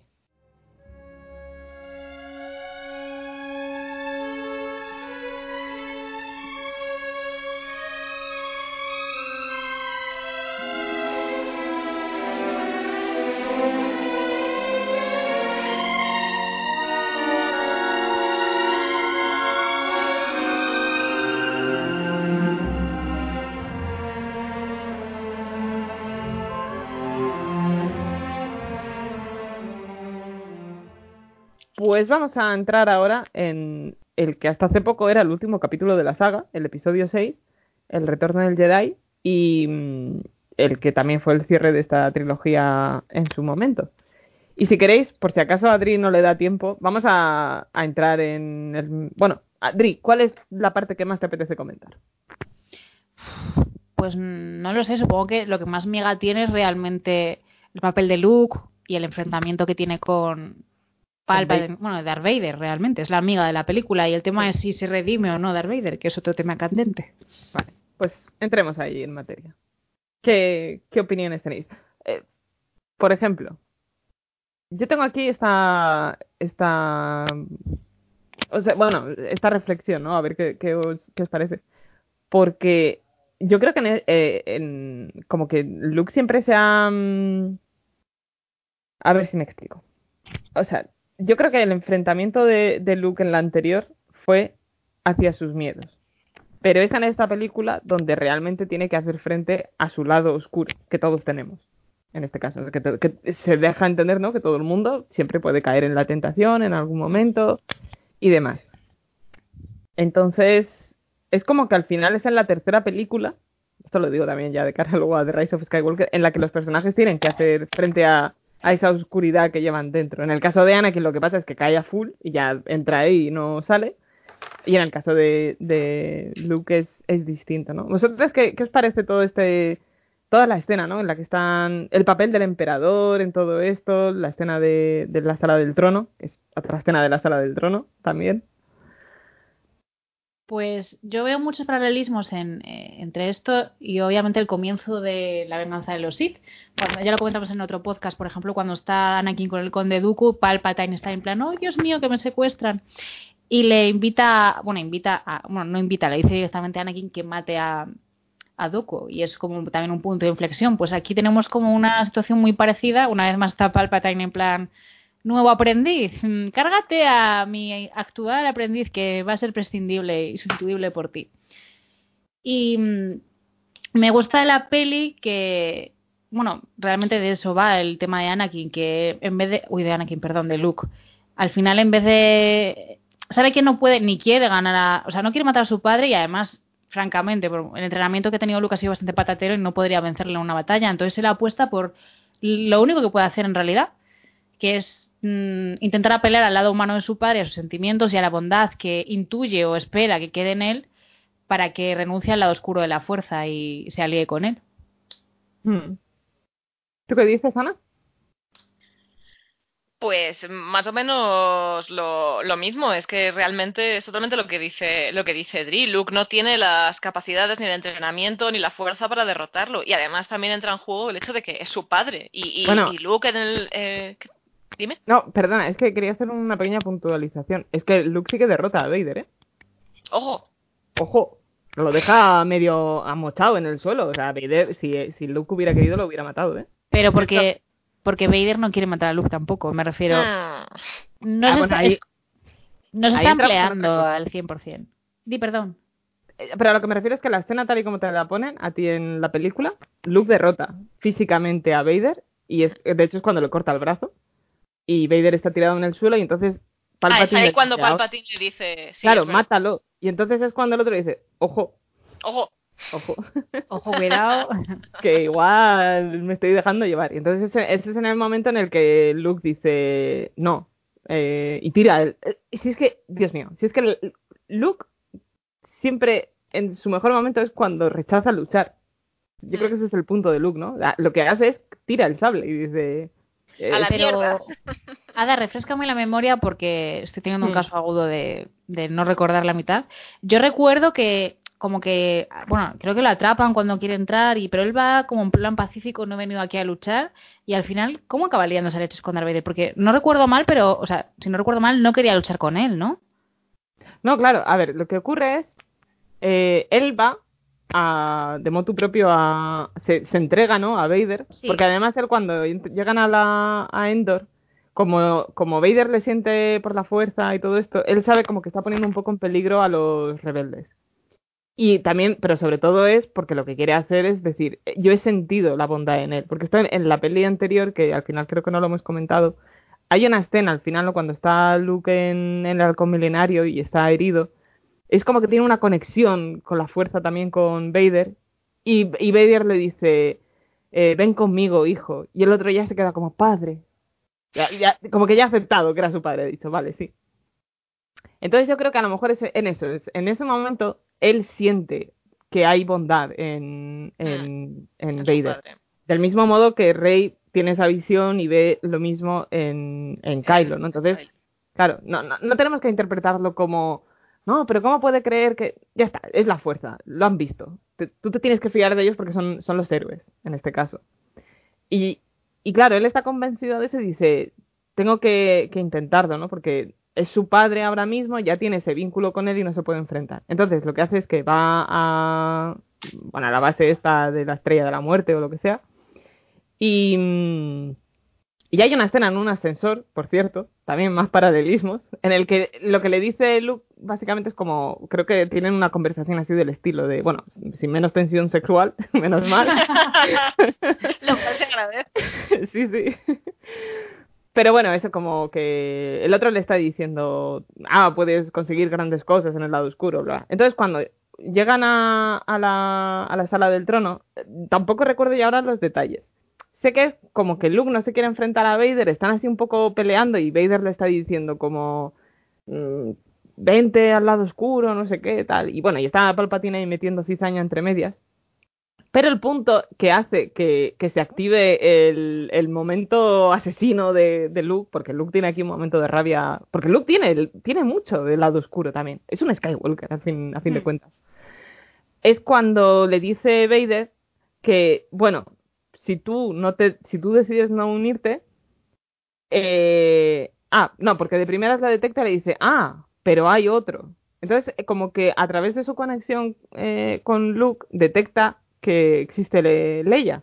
Y entonces le dice, vale, entonces si tú no te unes, iré a por Leia. Y entonces ahí mm, Luke entra en modo rabia absoluta y es cuando le, da- le mete una paliza absoluta a Vader y lo deja ahí medio amochado en el suelo. Y le corta la mano. o sea, dice- No me acordaba, no me acordaba de eso. Es como añadirle sal a la herida. Es como, Sí, sí, sí, sí. te cortaron el brazo una vez, pues toma, Toma. toma dos tazas. Totalmente. Yo, pero aparte de eso, también es que no, me- no me acordaba. Lo que quiero decir también es que Luke viene con la idea desde el principio de salvarle, pero porque es su padre. Yo creo que si, si hubiera sido un minion del emperador, quizás sin, sin relación con él, no Mm. sé. Si Eh. habría venido con las mismas. Me parece creer que en algún momento él dice que aparte de porque es su padre es porque ha sentido que hay bondad en él. Bueno, entonces. Creo, quiero pensar, es que ahora no me, eh, quiero pensar, no, que me suena que se hacía algún comentario de pasada de ese estilo. Pero sí, en, en principio también es porque tiene un vínculo emocional con él. Porque si no sería como, bueno, pues voy a salvar a uno cualquiera. Eh, Eso como historia no no. No, no, claro, no da, no da para mucho.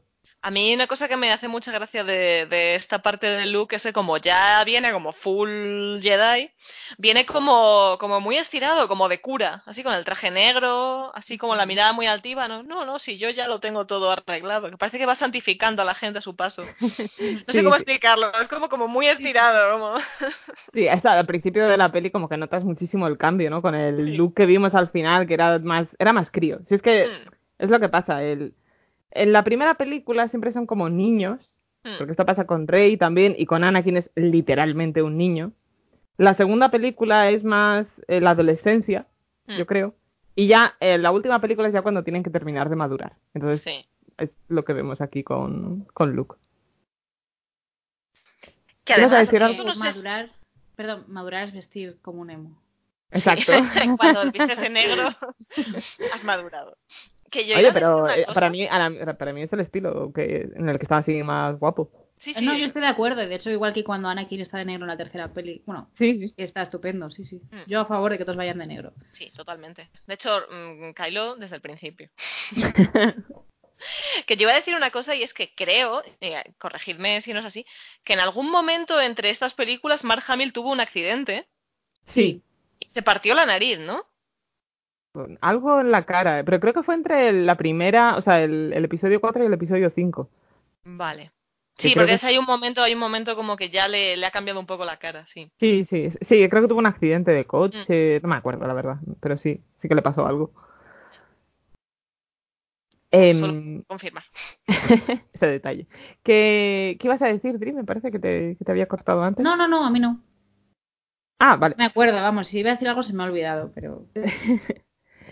Sí, ah, pu- pues justo eh, que estábamos hablando de la escena esta de, del enfrentamiento, ¿no? Con, con Vader y con Luke. A mí lo que me resulta muy curioso de esa escena, porque aquí, de nuevo, en la tercera película, es cuando Palpatine siempre vuelve. Mm. Esto no, no recuerdo quién se lo escuché, que, pero que, que era verdad, ¿no? Como que Palpatine siempre pone una trampa.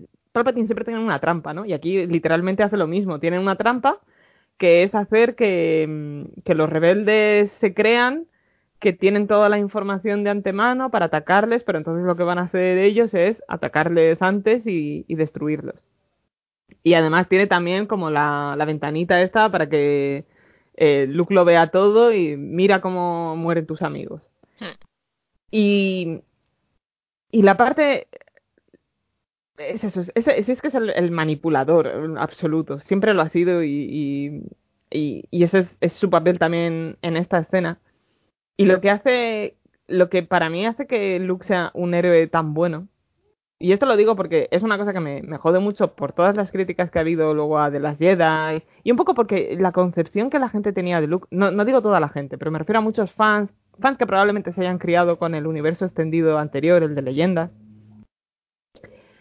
eh, es no entender el papel de Luke. Luke realmente representa el, el, el epítome también del, del Jedi. Porque lo que hace aquí, que, que, para mí es uno de mis momentos favoritos de la saga, es lo que decía, ¿no? De cuando tiene a Vader a su merced, es decir, podría haberlo matado perfectamente si quería ahí. Que lo que, lo que decías tú, Ana, que es eh, un paralelo, un paralelo, eh, es Un una escena paralela, sí, sí, Hmm. un reflejo de la escena esta que hay al principio de la venganza de los Sith. Sí. ¿Por qué cae Anakin? Porque Anakin sí mata a Dooku ahí. Mm. Lo tenía a su merced y, lo acaba matando, ¿no? Por las órdenes de, de Palpatine. Y, y aquí es lo mismo con, con Luke. Luke hasta ahora no es un personaje tan... O sea, es verdad que es un, chico muy inocente y es muy bueno. Ese es, ese es su, papel, ¿no? Es una persona desinteresada, muy abnegada y demás. Pero Luke tiene un lado oscuro y eso se explora aquí muchísimo. Y justo es que además hoy he leído un hilo de un señor que se llama Walt D. Williams, que hablaba de todo esto, y estaba, era muy guay, en el que decía que, que hasta ahora como que Luke se había, había, se había salido con la suya siempre mm, pues matando, ¿no? Como quien Mm. dice. Eh, tiene que salvar a sus amigos, bueno, pues si hay que matar a soldados, se matan, tiene que hacer... tal- No pasaba nada. Como que al final siempre se había la había hecho que la violencia en este caso fuera su, su respuesta a esas situaciones, que nunca Mm. son con malas intenciones, sino que siempre son con, con buenas intenciones. Pero es como que justo es en este, en este punto en el que, claro, se da cuenta de que dice, vale, puedo matar a Vader y acabar con un mal eh, terrible como, como era Vader, pero entonces se da cuenta de que el que le está azuzando para hacer eso es Palpatine. Claro. Es como, si Palpatine es el que me está diciendo que haga esto, esto no es bueno, esto no puede ser. Y es un poco ahí como ese momento en el que, en el que él alcanza ese equilibrio en la fuerza. Hmm. Es de- y lo que hace es lo que es realmente la, la, la respuesta Jedi, que es soltar tu arma, en este caso, literal, porque además es que es una escena que, que, que está muy bien, ¿no? Porque lo que hace es eso, es lanza el arma y decir, no, no, yo no voy a caer en el lado oscuro, yo soy un Jedi como lo fue mi padre antes, antes que yo. Hmm. Que además ahí le está mandando como un mensaje de esperanza a, a Vader también, ¿no? Porque le está diciendo, tú eras así también, tú también puedes volver a ser, a tomar, puedes tomar la decisión correcta. Es decir, no, dejar, no dejarte llevar en este caso por, por la rabia y el odio, Hmm. aceptar que tienes eso dentro de ti, decir, vale, sí, e- eso lo estaba sintiendo, no, no, no me lo quito, pero no voy... No, dejar no dejarte que- llevar por, las, por los... Que por me tus domine impulsos violentos, exacto, por tus impulsos malvados.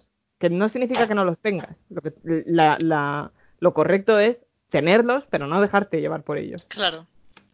Y, y por eso aquí es, es el ejemplo personificado de lo que es un, un Jedi, ¿no? Que es el, el, el lanzar ese arma y confiar, en este caso, en, en la compasión de, de Vader. Y le sale bien, le sale bien la jugada, pues porque es el héroe de nuevo. Entonces sabes que le va a salir bien. Vale, y de acuerdo con todo, y por el tema de que no se me olvide lo que decíamos antes, ¿opináis que Darth Vader se redime realmente? Porque sí que sabemos que vuelve al lado luminoso de la fuerza y aparece como fantasma y demás, que es otro tema que tenemos que hablar luego, sobre lo del cambio y de que el fantasma sea el- la imagen de Anakin, o sea, de Hayden Christensen. Mm. Pero volviendo a esto, yo, o sea, entendía el mensaje que te dice la peli, que da la película es que se redime, renuncia al lado oscuro y, y gracias a eso consigue hacerse, alcanza el equilibrio y por eso consigue hacerse un fantasma de la fuerza. Pero sí que he leído un- y me ha hecho reflexionar a muchas personas sobre el hecho de si es un- una redención real, me refiero, o simplemente en ese momento él elige a su hijo por encima de su maestro, pero ¿significa eso que se arrepiente de todo lo demás que ha hecho? Porque salvar a tu hijo en vez de a tu jefe tampoco implica en sí bondad, Yo- es, como estoy lógico. Totalmente, totalmente convencida de que él se arrepiente de todo, Sí. pero incluso antes. O sea, de- desde el primer momento en el que él se da cuenta de que lo ha perdido todo, yo creo que él vive arrepintiéndose de, de todo lo que ha decidido. Aunque quizás no pueda todavía tener la fuerza o, o- o tomar la decisi- decisión de salir de ello, pero vamos, estoy Yo creo que- convencidísima. Yo creo que sí que, a, o sea, a nivel inconsciente se arrepiente, pero creo que no se permite pensar que se arrepienta, porque siempre he pensado que del mismo momento en que él se levanta en el despacho de Palpatine, después de haberse cargado a los Jedi, o sea, cuando ya ha caído definitivamente en el lado oscuro, que es justo antes de que el otro le mande al templo a matar a los Jedi, se da cuenta de que volver atrás es demasiado difícil. Así Sí. que es más fácil seguir Se hacia deja adelante llevar. sin mirar Mm. atrás, porque mirar atrás supone enfrentarse a lo que ha hecho y a sus sentimientos respecto a eso. Entonces, mi teoría es que él siempre, mm, o sea, como que tiene eso muy aislado, muy compartimentado, porque sabe que le puede llevar a un sitio peligroso y hacerle mierda. Entonces, no, no piensa en ello, o intenta no pensar en ello, es algo como muy reprimido. Entonces, supongo que en este momento, pues acaba saliendo a la luz, pero no creo Claro. que él se haya arrepentido de manera activa hasta ese momento, por la sencilla razón de que no podía permitírselo. Era como, Claro. podría Por eso- vivir Por eso con pienso que, claro, por eso pienso que es Luke el que consigue darle la fuerza para por fin mirarlo o, o hacer algo con eso que tenía reprimido. Claro, pero es un tema como muy fácil, me refiero, es muy fácil a nivel de guion, por decirlo así, hacer que un personaje se redima después de haber hecho cosas horrorosas y muera acto seguido. Es decir, tampoco te da la ocasión, la oportunidad de mostrarle, o sea, es como que no llega a sufrir las consecuencias de, su, Sí. de sus actos, de sus arrepentimientos, como, joder, se arrepiente, vale, pero la casca tres segundos después, problema resuelto. Eso es un tema por el cual me tengo tanta curiosidad por ver qué pasa con, eh, volviendo a la trilogía eh, nueva, qué pasa con Kylo Ren, porque parece todo apuntar a que se redime, pero ¿qué van a hacer? ¿Redimirlo y matarlo los tres segundos como hicieron con No. Darth Vader y se quitaron de No. encima el marrón? Eh, Nah. Voy a viajo, cojo un avión y mato. ¿Qué pasa? Claro, o sea, pueden... Lo más fácil sería redimirlo, matarlo, igual que hicieron con Darth Vader. Espero que no hagan eso. Pero Pero, no, me ese es refiero un que truco muy barato eso ya. Sí. es, No, no es que sea barato, sino que te... mm, mm, como que corta el arco de redención. Es una redención. La redención de Darth Vader duró 30 segundos. Tiró Mm. a Palpatine por el por el tubo ese cósmico y ya cascó. O sea, le dijo, le dijo dos palabras a Anakin y se murió. O sea, Anakin no, perdona, a Luke. a Luke. Entonces como, es como muy fácil. Redimirte tiene que conllevar algo más que matar a tu jefe cabrón al que odiabas. No sé si me estoy explicando. No Sí, me parece Sí. un gran Yo- acto de redención ni que implique arrepentimiento. Yo creo que sí, sobre todo visto ahora, a día de hoy, con toda la perspectiva. Puedo- entiendo que quizás sea más baratero para alguien que simplemente vio la trilogía original en su día y ya está. Pero para nosotros yo creo que hoy en día sí que es un momento como muchísimo más potente porque tú sabías que Anakin era bueno. Claro. Entonces yo creo que la clave aquí está en, en dos cosas. Vader, de- desde el momento en el que se convierte en Vader, deja de ser Anakin, a un nivel metafórico él está muerto. Vader es un personaje que está muerto. De hecho, además, hace poco me leí uno de los cómics de Vader y es un personaje que activamente como que busca el peligro La también. autodestrucción, sí. Sí, sí, sí. eh, lo que quiere además, su obsesión sigue siendo resucitar a Padme de alguna forma. Eh, es, es- alguien que vive totalmente atormentado, vive en un infierno. Siempre está, no, no recuerdo dónde lo describían, si en alguna novela, es como que él está constantemente ardiendo. Mm. No, es, es terrible, o sea, si es que no es una existencia buena. No, no, está claro que es miserable Claro. y desgraciadísimo. Claro. Se lo merece también, pero sí. Ah, Ahí está. Pero es, es eso, es, es totalmente un, un personaje que está muerto. ¿Y qué es lo que le pasa también? Eh, lo que decíais, él ya ve que una vez mata a Mace Windu y, y acepta ese trato con el diablo, él ya no ve una vuelta atrás. Sí. Y después de todos los años que pasan, claro, dices, no, yo ya, es que eh, tú ya has firmado esto, tú ya estás aquí para siempre. Pero lo que necesitaba es que alguien creyera en él. Entonces, por eso Luke es tan importante, porque Luke es la primera persona que le está diciendo, no, no, eh, Anakin Skywalker sigue estando ahí. Por eso, joder, es que además la, la escena esta cuando luego le quita el casco, a mí se me ponen los pelos de punta hoy en día porque le dice, como que él lo que le está diciendo es como tenías razón, porque es que ni siquiera él mismo sabía que, que Luke tenía razón. Porque es lo que decías tú, Dri, ¿no? Como que siempre eso lo ha compartimentalizado, lo ha intentado tapar porque, porque Anakin sí es una buena persona. Entonces, como que si hiciera frente a todas las cosas horribles que ha hecho, eh, eh, es que se, se, se desmoronaría en absoluto, se destruiría Mm. no sé, es, es- es tota- es un personaje totalmente trágico. Pero yo creo que es eso, que lo que le hacía falta es que viniera alguien que creyera, que creyera en él y le dijera, oye, tienes esta posibilidad. Yo creo, a ver, con el tema de la redención, yo creo que sí es una redención, es un tipo de arco de redención, ¿no? Que es el de, de- te redimes y lo que haces es sacrificar tu vida, en este caso, ¿no? Es un, es un acto desinteresado, porque lo que hace es, es un acto de amor, ¿no? De, Mm. amor ha- hacia su hijo, aquí. Lo que pasa con Vader es que, claro, es un personaje que en un principio eh, es eso, es como que lleva muchos años, también además a un nivel físico es un personaje que está totalmente demacrado y destruido. Sí. Entonces quizás yo sí le veo más sentido lo de se redime y muere. Lo que pasa es que él se redime a ojos de su hijo y a ojos de la fuerza. Sí. Porque luego tú esto se... Claro, tú... Que, una, que un personaje se redima no significa que el resto de personajes le tengan que, que perdonar. Perdonar, Leia, sí, sí, sí. Claro, Leia no le perdona. Por eso el, el viaje de Kylo es tan importante, porque es, eh, aún eso estaba todavía pendiente ahí. Sea, luego, voy a hacer este pequeño inciso, pero no me voy a meter aquí a full.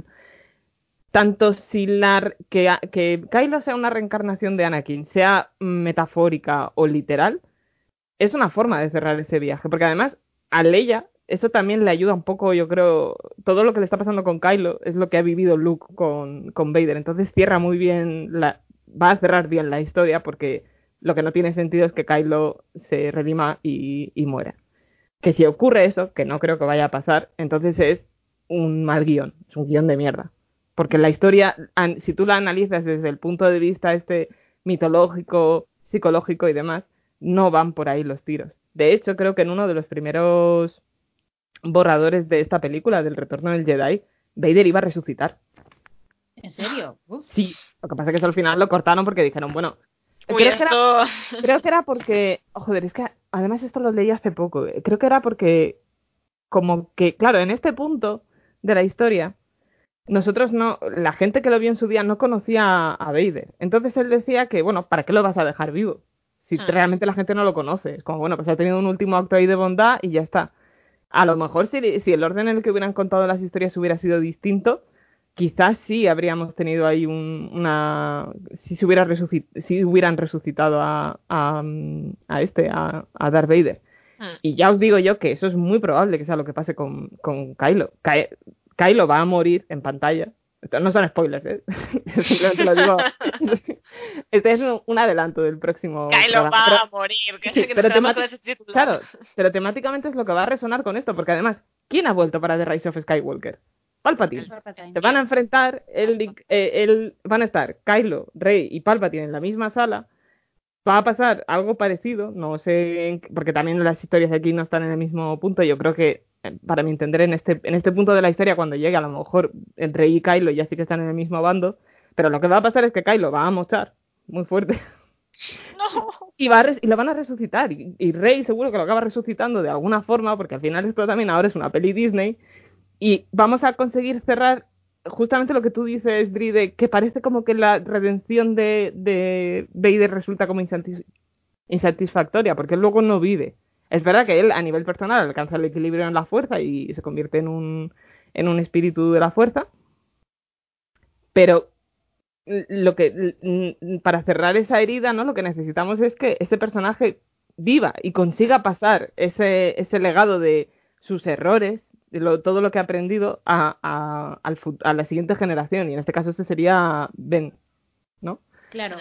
Por eso espero, bueno, y creo que no le matarán, pero también me pregunto cómo se resuelve la papeleta, porque por ejemplo, si Darth Vader hubiera vivido, es lo que decís, se redime frente a su hijo y en términos de la fuerza, pero para la galaxia sigue siendo Claro. un villano que ha, mm, ha matado a todos los Jedi y ha asesinado a millones de personas durante, bueno, millones no sé, pero muchas personas durante el tiempo del Imperio Galáctico.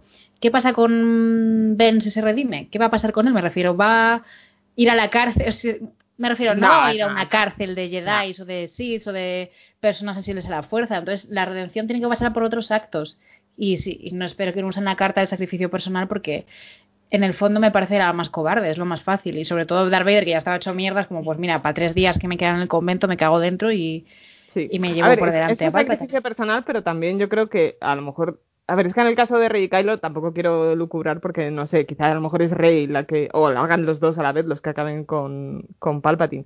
Pero eh, Vader, por ejemplo, es verdad que se podría interpretar como un, un sacrificio egoísta, pero él lo que hace es librar a la galaxia de la presencia de Palpatine, en principio. Ah, no, sí. A ver, me refiero, no es que sea egoísta, solamente digo que tampoco tiene tanto valor. O sea, yo no le doy tanto valor, me refiero, tan de- desinteresado es, bueno, es lo que digo, elige a su hijo frente a su jefe. Tampoco me parece un acto de altruismo absoluto. Pero Hombre, para, para un personaje como Vader, eh, entiendo lo que dices, ¿eh?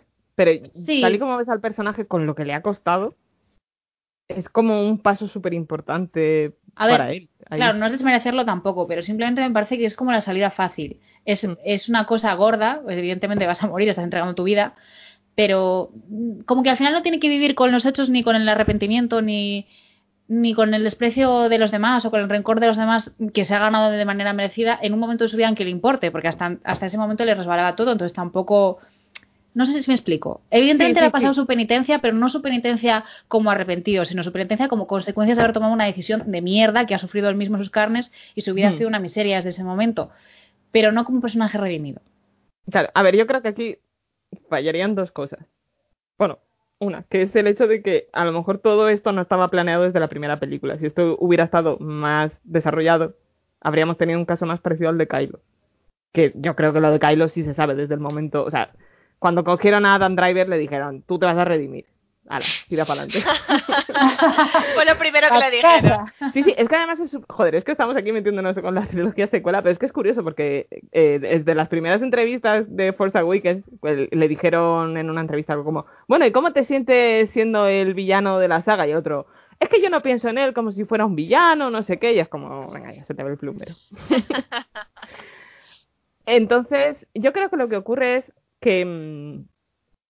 Si se hubiera, si hubiera vivido, o sea, si, si Vader hubiera vivido, simplemente habría sido una historia del estilo Rurouni Kenshin. Para quien no lo sepa, Rurouni Kenshin realmente es una historia que es un- una historia de redención de un personaje, pero lo que pasa es que nosotros no le hemos visto hacer esos actos de maldad, sino que ya sabíamos que ha hecho cosas malas, entonces tú lo que estás viendo directamente es su, su viaje de redención y de, sí. Claro, y de sacrificio personal para, para poder eh, pagar, ¿no? Por lo que hizo. Yo creo que en el caso de Vader a lo mejor yo creo que habría ido más por ahí. En el caso de Kylo yo creo que tiene que haber un componente de sacrificio personal, pero tampoco creo que sea satisfactorio que la historia a lo mejor termine con que él simplemente, yo qué sé, se va ahí de exilio y demás, porque es una idea que está muy guay para los fics, pero realmente es un final que dice, necesitan, o sea, él, él- él y Rey necesitan un final feliz para cerrar esto de forma satisfactoria. Entonces no me parece que él yéndose a un exilio sea un final satisfactorio ahora yo he mismo. pensado que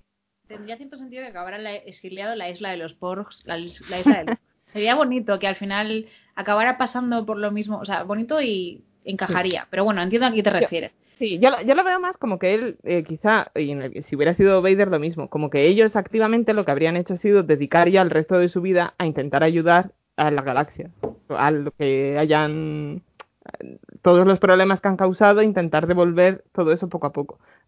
Voy a hacer un spoiler de Dragon Age Inquisition, aviso. Es como lo que pasa con Blackwall. Blackwall al final, cuando cuando al final de como en el epílogo este que te cuentan Hmm. de él, lo que te dice es, o sea, a él si tú decides no enviarlo a la cárcel, lo que te dicen es que él luego se dedicaba a ir viajando por todo el continente, Ayudando Y- a la gente. ahí está, ayudando a la gente, dándole esperanza a la gente que, que no la tenía, ¿no? Entonces, yo creo que a mí me valdría con que fuera algo así. Porque es eso, los viajes, en, un, en una historia de redención, no me parece creíble pensar que todo el mundo les va a perdonar. Porque no creo que ese sea el punto de las historias de redención tampoco. No, no, No está- eh, estoy de acuerdo. Y bueno, me quedan cinco minutitos, entonces quería avanzar, si nos importa. Sí, sí, perdón, por que nos hemos aquí. simplemente en el tema de que después, bueno, en la reedición de la película sustituyeron con CGI al actor original que hacía Darth Vader, bueno, que le ponía cara que no me acuerdo de cómo se llama, por Hayden Christensen, que ha levantado bastante polémica en los fans clásicos, vamos, los que estaban de, bueno, los más antiguos. Sí, Y yo solamente quería decir que yo estoy a tope con esta decisión. Y me parece que, ya que se hacen las precuelas, lo lógico es que veamos a Anakin con el aspecto que tenía el Anakin que conocemos. Y porque realmente ese es Anakin, me refiero, vale, Sí. se redimió y durante 30 segundos volvió a ser Anakin cabeza a huevo. Bueno, vale, pero realmente el Anakin de toda la historia es el, el que es Hayden Christensen y además me parece que también es una manera de conectar mejor las precuelas con, las, con la trilogía original. Mm. sí, Entonces yo estoy a tope, esa es mi opinión. Sí, sí. Sí, sí, de igual. hecho... Ah, perdón, ¿vas a decir algo, Ana? No, no, que igual, que yo estoy a tope con esa decisión. Es que Anakin es Hayden Christensen, le guste a quien. o sea, le pese a quien no le pese, vamos, o sea. Sí, sí, sí, es él, es él. De hecho, además, justo hoy, escuchando otro podcast, no sé qué, eh, hablaban de mm, eh, Dave Filoni, que es el, el creador Sí. de, de Clone Wars y demás. En una, en un pan, en, no sé, en una cómic o alguna cosa así, en una entrevista le preguntaron respecto a eso y él dijo que es que él, y to- y estoy totalmente, totalmente de acuerdo con lo que dice él, no tiene, realmente no tiene sentido que fuera el señor viejo, porque cuando Anakin hace ese, ese sacrificio, ¿no? Se redime y se y, y salva a su hijo, vuelve a ser el Anakin bueno. Y el único Anakin bueno que nosotros hemos conocido es Hayden Christensen. Es decir, él, él como que lo que hace es que al encontrar ese equilibrio en la fuerza, regresa al momento, al último momento en el que él fue una buena persona, que era todavía el Anakin de las, de las precuelas. Entonces, yo creo que lo que dices tú funciona a nivel de que conecta con las precuelas, a un nivel visual, de decir, de tú ese es el- a la persona que reconoces como Anakin, pero luego también creo que dentro del universo del lore de la fuerza y demás, yo creo que tiene sentido también. Yo también, estoy de acuerdo. Y además, si te has reconciliado con la fuerza y vas a pasar una eternidad como, como fantasma, ¿quién prefieres ser? ¿El Anakin buenorro o cabeza huevo quemado? Ahí está. Joder, pero entonces Obi-Wan, ¿por qué no, por qué no eligió ser Iwan McGregor? Eso también hubiera sido un punto interesante, pero bueno, como Sí, sí. eh, Obi-Wan envejeció, o Ben que no envejeció como bueno, pues entonces Sí, sí, que la forma que Claro. tenía al final. Tiene, tiene sentido. Pero yo que supongo que cuando llegó a la fuerza Anakin redimido le dijeron, bueno, venga, tienes como premio por tu redención Volver a ser elegir guapo. tu aspecto eterno como un fantasma. Y dijo, hostia, no hay color. Me voy, a, Hayden me voy a Christensen". poner la skin de cuando era joven, ¿no? La skin joven con la coletita del de Clone Wars. Pero ¿la tuvo que coger con micropagos o cómo va esto? se desbloquea, se desbloquea cuando te pasas el juego una vez. Sí, sí. Y bueno, Vale. ya por último, para, bueno, no sé si quieres decir algo más de esto. No, no, no, sigue. Vale, sigue. quería dar mi opinión sobre otro tema interesante, bueno, candentísimo, que son los Ewoks. de tanta Ah, sí. polémica de las pelis. Solamente quería decir así a modo de despedida, luego ya os- dejo la bomba y vosotras seguís comentándolo, pero bueno, que a mí me gustan los Ewoks. Sé que hay mucha polémica y a mucha gente no le gustan porque les parece un elemento demasiado infantil. Supongo que son como los Jar Jar Binks de la trilogía original. Sí, pero yo no, yo, yo no entiendo, no entiendo de dónde viene el odio. Son monos, Tampoco. adorables, hacen música. no Pues sé. que los ven como peluches, que son peluches, como que los ven muy enfocados a niños y es la gente que se toma Star Wars como, bueno, mi teoría es que es las, estas personas que se toman Star Wars como súper en serio, en plan esto es mm, serious business y movida chunga y, y estas cosas de niños no nos pegan aquí. Pero, pero Aunque si los si fuera- Ewoks- lo- Perdón. lo- los Ewoks no se, no se comían a la gente, si había un momento como que daban a entender que les iba al canibalismo.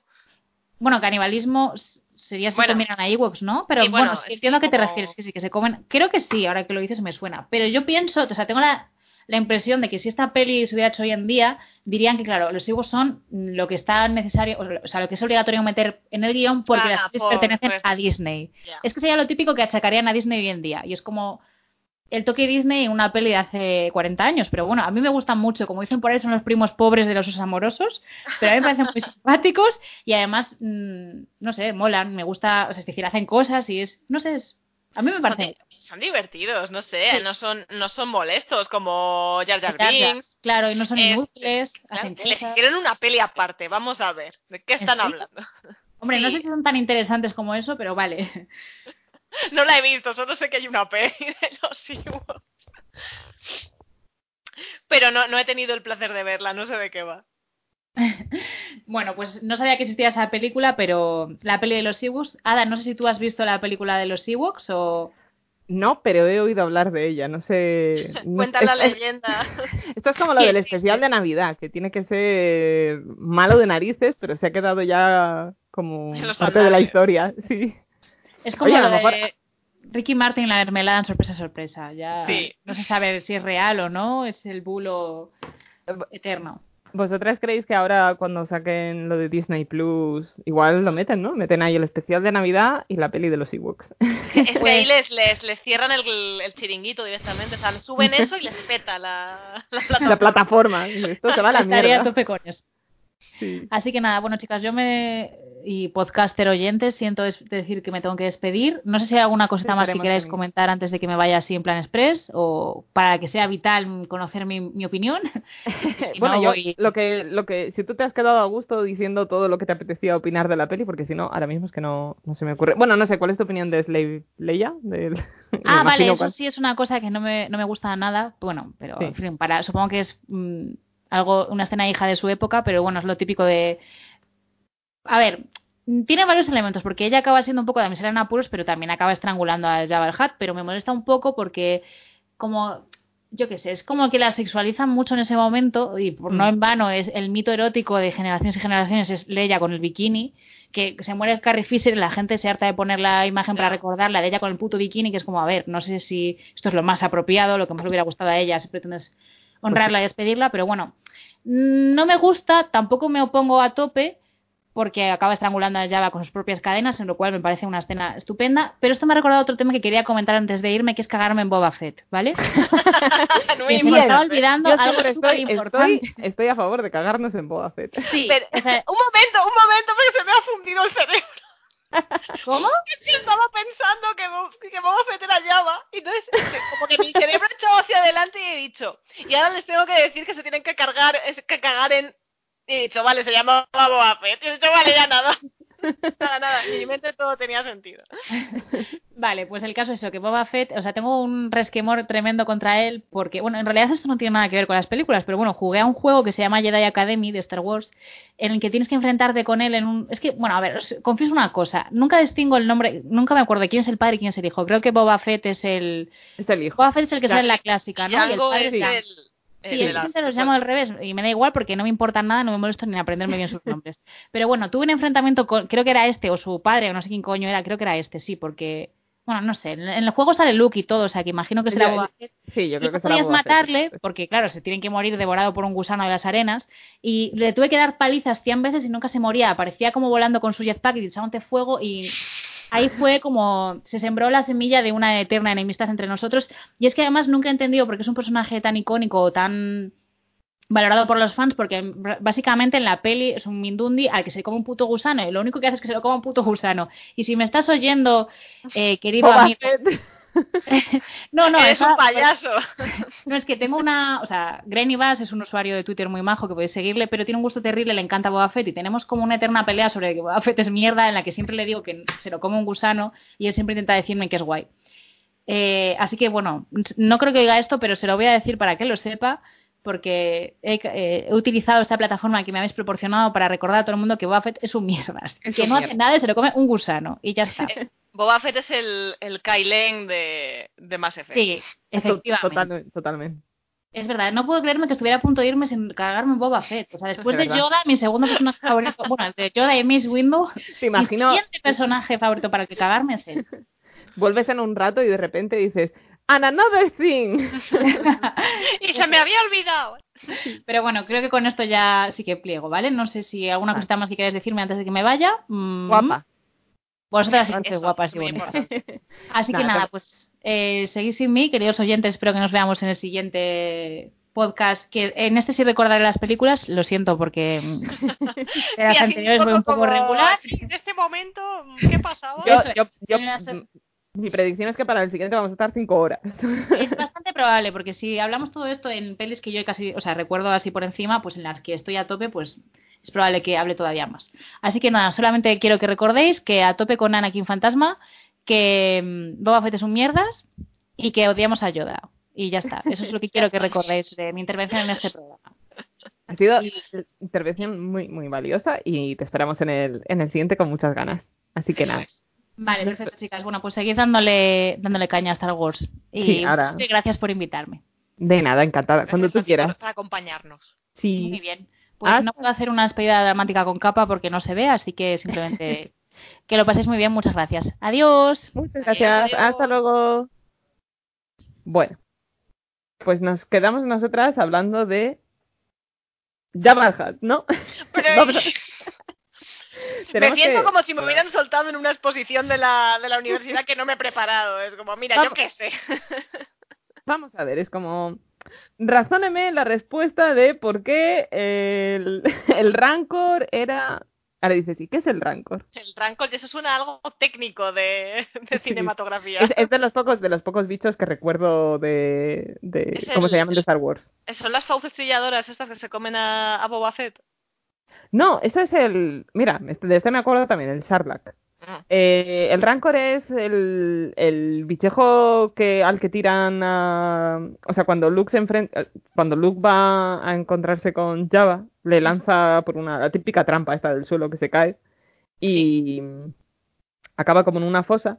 Y está el bichejo que le ataca en ese en este caso, que era el Rancor. Que era, pues nada, el típico animal así que tiene encerrado para que se coma a la gente que las. Es hora Esa- de la merienda y Sí, ya. hay, hay una, hay una escena un poco turbia, que es, hay una bailarina Twi'lek, que son estas que tienen los, los, como las colas de color azul, que parecen, para mí son un poco las Asari, de, Sí. porque además siempre son las bailarinas, ¿sabes? Y, bueno, justamente hay una bailarina de estas y, y la coge Java así de la cadena, ¿no? Porque era una esclava y la tiran ahí al pozo este y pues se entiende que la señora muy bien, muy bien no acababa. No acabó. Puto Java. Bueno, se, se lo iba ganando el tema de morir ahogado con las cadenas.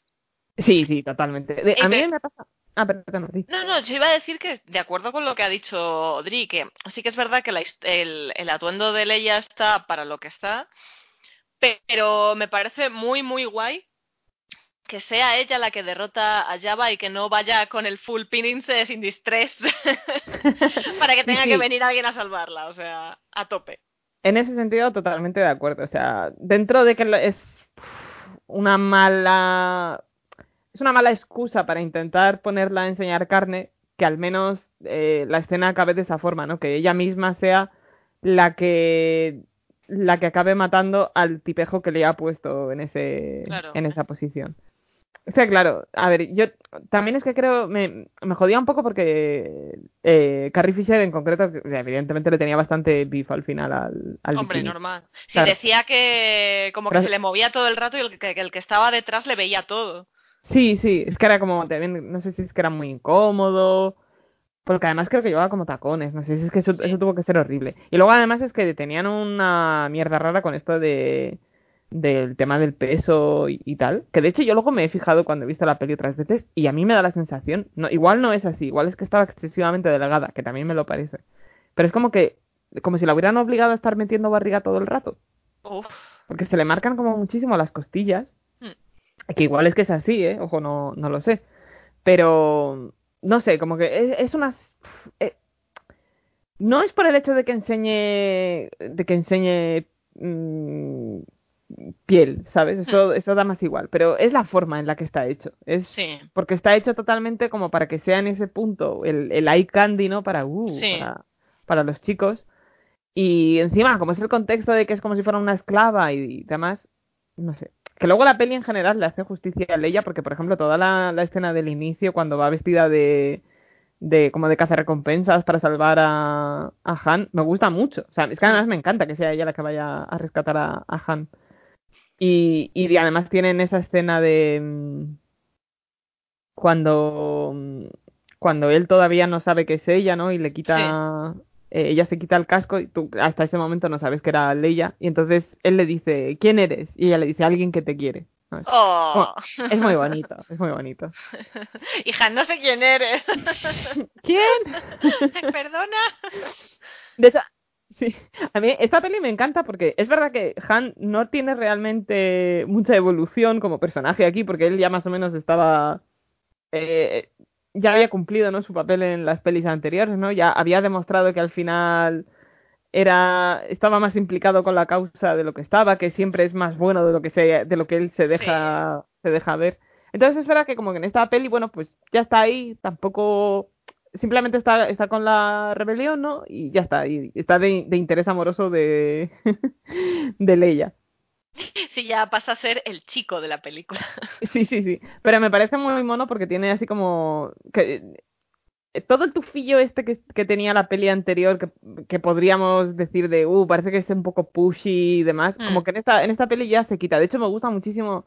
Aquí me estoy adelantando, pero me gusta muchísimo la escena cuando le dice a. Cuando él se piensa que, que Leia está enamorada de Luke y él le dice: Mira, yo lo entiendo cuando yo cuando acabe todo esto y venga Luke y demás, yo me aparto y os dejo ser felices y demás. ¿Qué dices? Hostia, mm, a lo mejor te Sí, es estamos como- poniendo el listón muy bajo, pero me parece como muy que en, eh, que en este tipo de tramas a veces si no hubieran metido ahí como más beef y más drama y demás, él ¿no? directamente se, se aparta, en plan, mira, yo entiendo lo que quieres y, y hasta luego.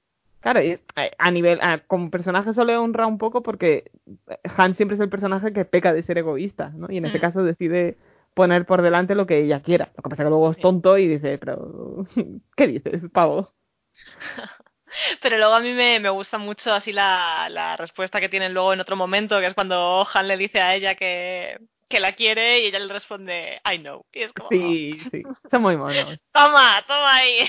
no te lo veía realmente, sí, sí es que Han y Leia son, son muy monos. Y yo, y ahora les tenemos que querer más porque nos han dado a Kylo, o sea que...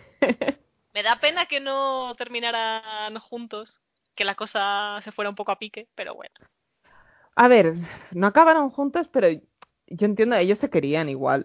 Lo que Mm. pasa es que es ese tipo de situación, ¿no? En la que muchos matrimonios, cuando hay un problema con el hijo, cuando, entre comillas, muere, ¿no? Que podría haber sido este caso, muere el hijo, eh, se acaban se acaban yendo a pique, ¿no? Sí. Pero es ese, yo creo que igualmente ellos se seguían queriendo.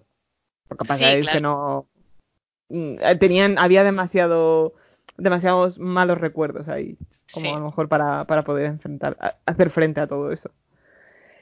Pero bueno, que nos estamos metiendo ya otra vez en la trilogía secuela. Yo creo que podemos pasar ya al, al último punto. Sí, que era. Eh, Bueno, esto de toda la escena esta de la celebración, ¿quieres decir? O Sí. bueno, de de los Ewoks ya hemos hablado. Sí, la de toda la parte de la celebración de la galaxia. Sí. Esto es, ¿a, a ti qué te parece? O sea, ¿tú te acuerdas, no, de cómo era esta escena o...? Solo recuerdo que les ponían unas medallas y que todo el mundo bailaba. Bueno, lo de las medallas es de la primera peli, ¿eh? Ah, sí, joder. Sí. Pues entonces no me acuerdo. Sí, sí. Ojo, que esta escena, no lo hemos dicho, pero esa escena está...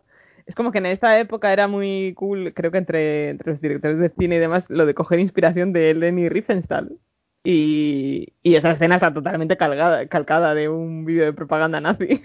La de... ¿Qué dices? Sí, sí, sí, la, toda la escena. Bueno, no sé si se llama así. Yo estoy haciendo aquí la lista, ¿sabes? Estoy hablando de, de Una Nueva Esperanza. La escena esta cuando van Han y Luke que para que les pongan las medallas y demás. Eh, si tú la escuchas sin música, es súper turbia. Parecen, parecen un régimen nazi. Hostias. Es por, cómo está, es por cómo está grabada, ¿no? Porque lo que hacen era coger inspiración de, de este tipo de cine. Hmm. bueno, de, de los cines de, de- joder, de los vídeos estos de propaganda de la, de la, de la Leni. Y, y no recuerdo, no, recuerdo dónde se hacía la comparación, no, no, no recuerdo con cuál de las pelis de Leni Riefenstahl se parecía, pero era un poquito calco, la verdad. Sí.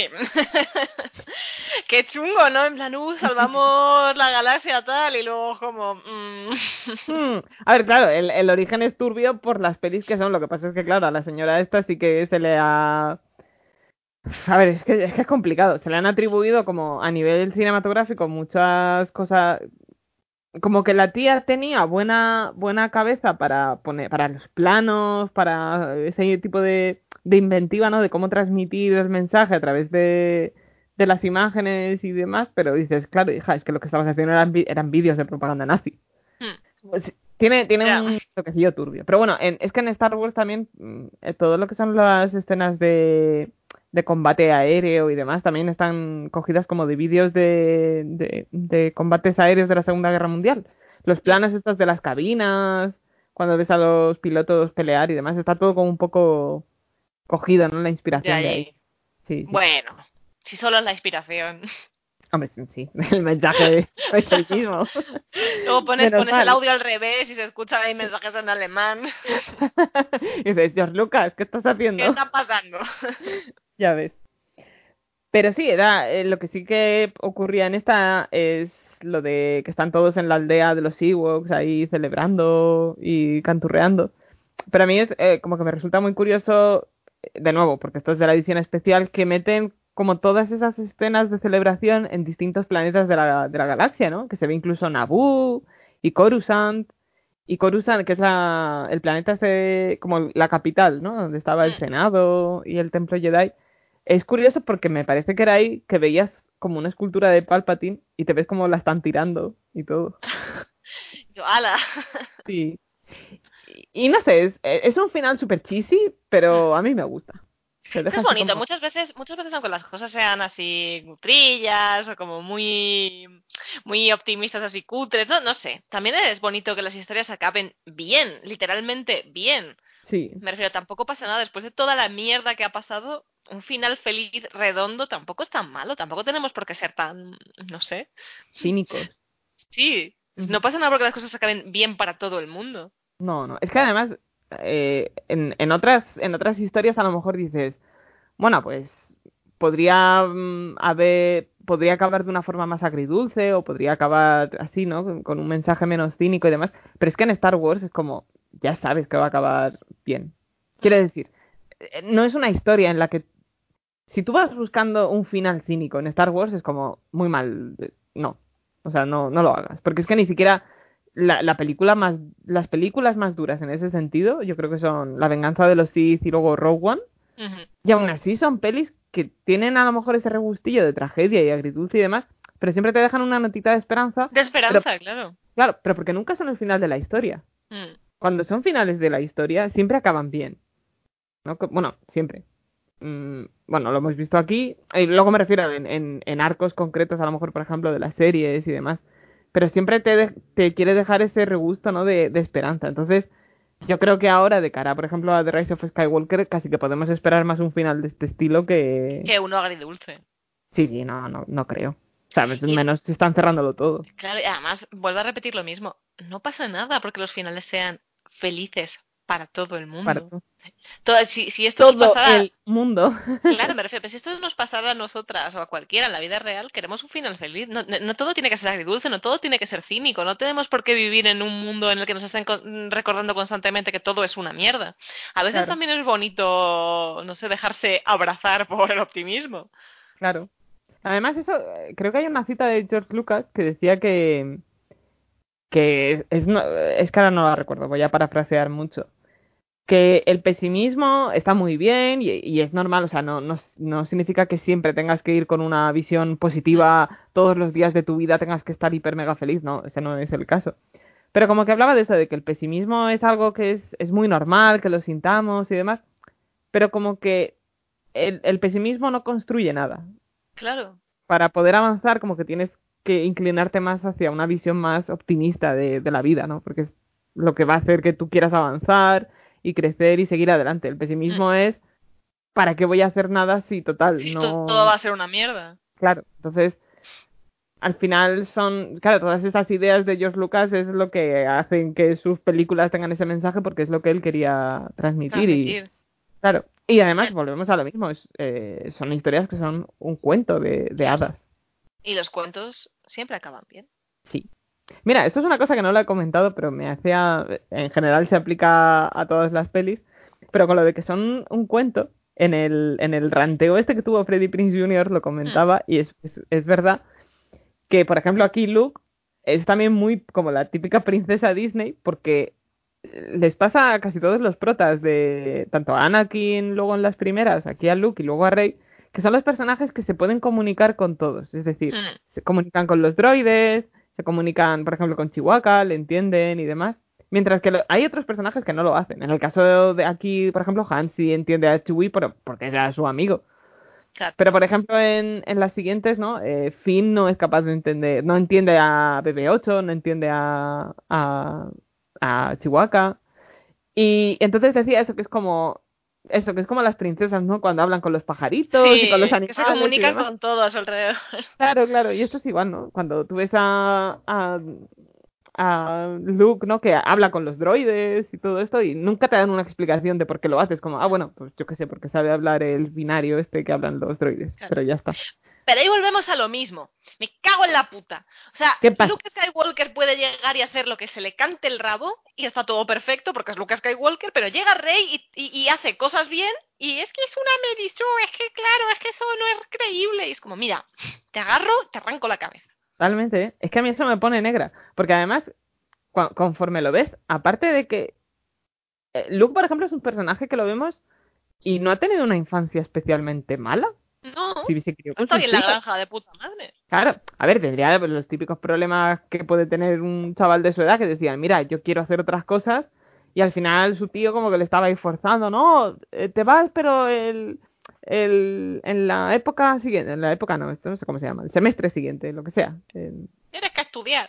claro, para, la- para cuando se acabe esta cosecha, pasas a la siguiente y el otro, bueno, venga, tal, y de hecho además como que él al principio eh, no se quería ir con, con Obi-Wan porque sentía, ¿no? Que le debía como eso a su tío, ¿no? Decir, no, joder, tengo, tengo que ayudarles. O sea, me jode, pero tengo que ayudarles. Y, y claro, es la historia, ¿no? Lo que lo fuerza a, a, a seguir adelante, ¿no? Porque su destino no, no estaba allí, pero, pero sí, o sea, es que ves todos los pasos que hace, incluso si, si, si Luke ve bondad en, en Darth Vader, Mm. nadie le va a cuestionar. Sí, Pero pero sí. Pero sí. si Rey ve bondad en, en Kylo, es como, Buah, es que esto es súper. está fuera de personaje, porque, porque iba Rey a creer eh, que, que el Kylo es bueno, etcétera, etcétera. Es como, a ver, macho. O sea, Es, es es la siempre.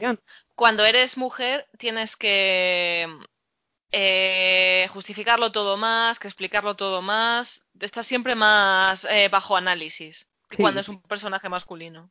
Totalmente. Y, y luego además yo, en el caso de Luke, es, es que ya digo, me, es una cosa que me choca muchísimo porque yo reconozco que no, yo no he consumido prácticamente nada del universo extendido del de leyendas, pero el que era posterior, el que continuaba, ¿no? Como las películas. Mm. Que es que si te metes ahí, hay de basura mm, para que... A ver, ojo, que hay- habrá libros que creo que sí que estaban muy bien y demás. Lo que pasa es que esos libros, por ejemplo, bueno, George Lucas no, no impedía que se sacaran, pero él nunca los consideró parte del canon, porque eso no era la historia que él quería contar. Entonces, había unos dramones ahí que si a, creo que a Han y Leia se les moría, bueno, eran los que tenían los gemelos, que luego una tenía que matar al otro, Chihuahua se moría también por ahí, fue un drama. Si es que es, es como que no, a, a nivel temático no respetaban en absoluto lo que es Star Wars. Mm. Pero ¿qué pasa? Eh, claro, mucha gente se ha criado con esas historias y te dan una visión de Luke muy distorsionada de lo que es él en realidad. Y e- es lo que pasaba con Boba Fett también, que lo comentaba antes Dri. La Mm. gente le tiene cariño a Boba Fett por esas historias. Porque, le han no- desarrollado más ahí.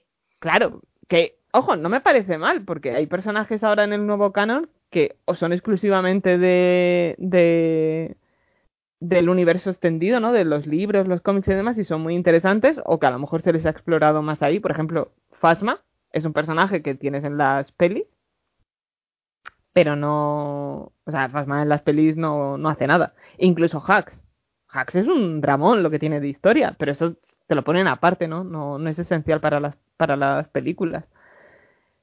Pero claro, en este caso además tenemos que contar con, con el punto de que eso no son historias que siguieran temáticamente cosas que George Lucas quería, ¿no?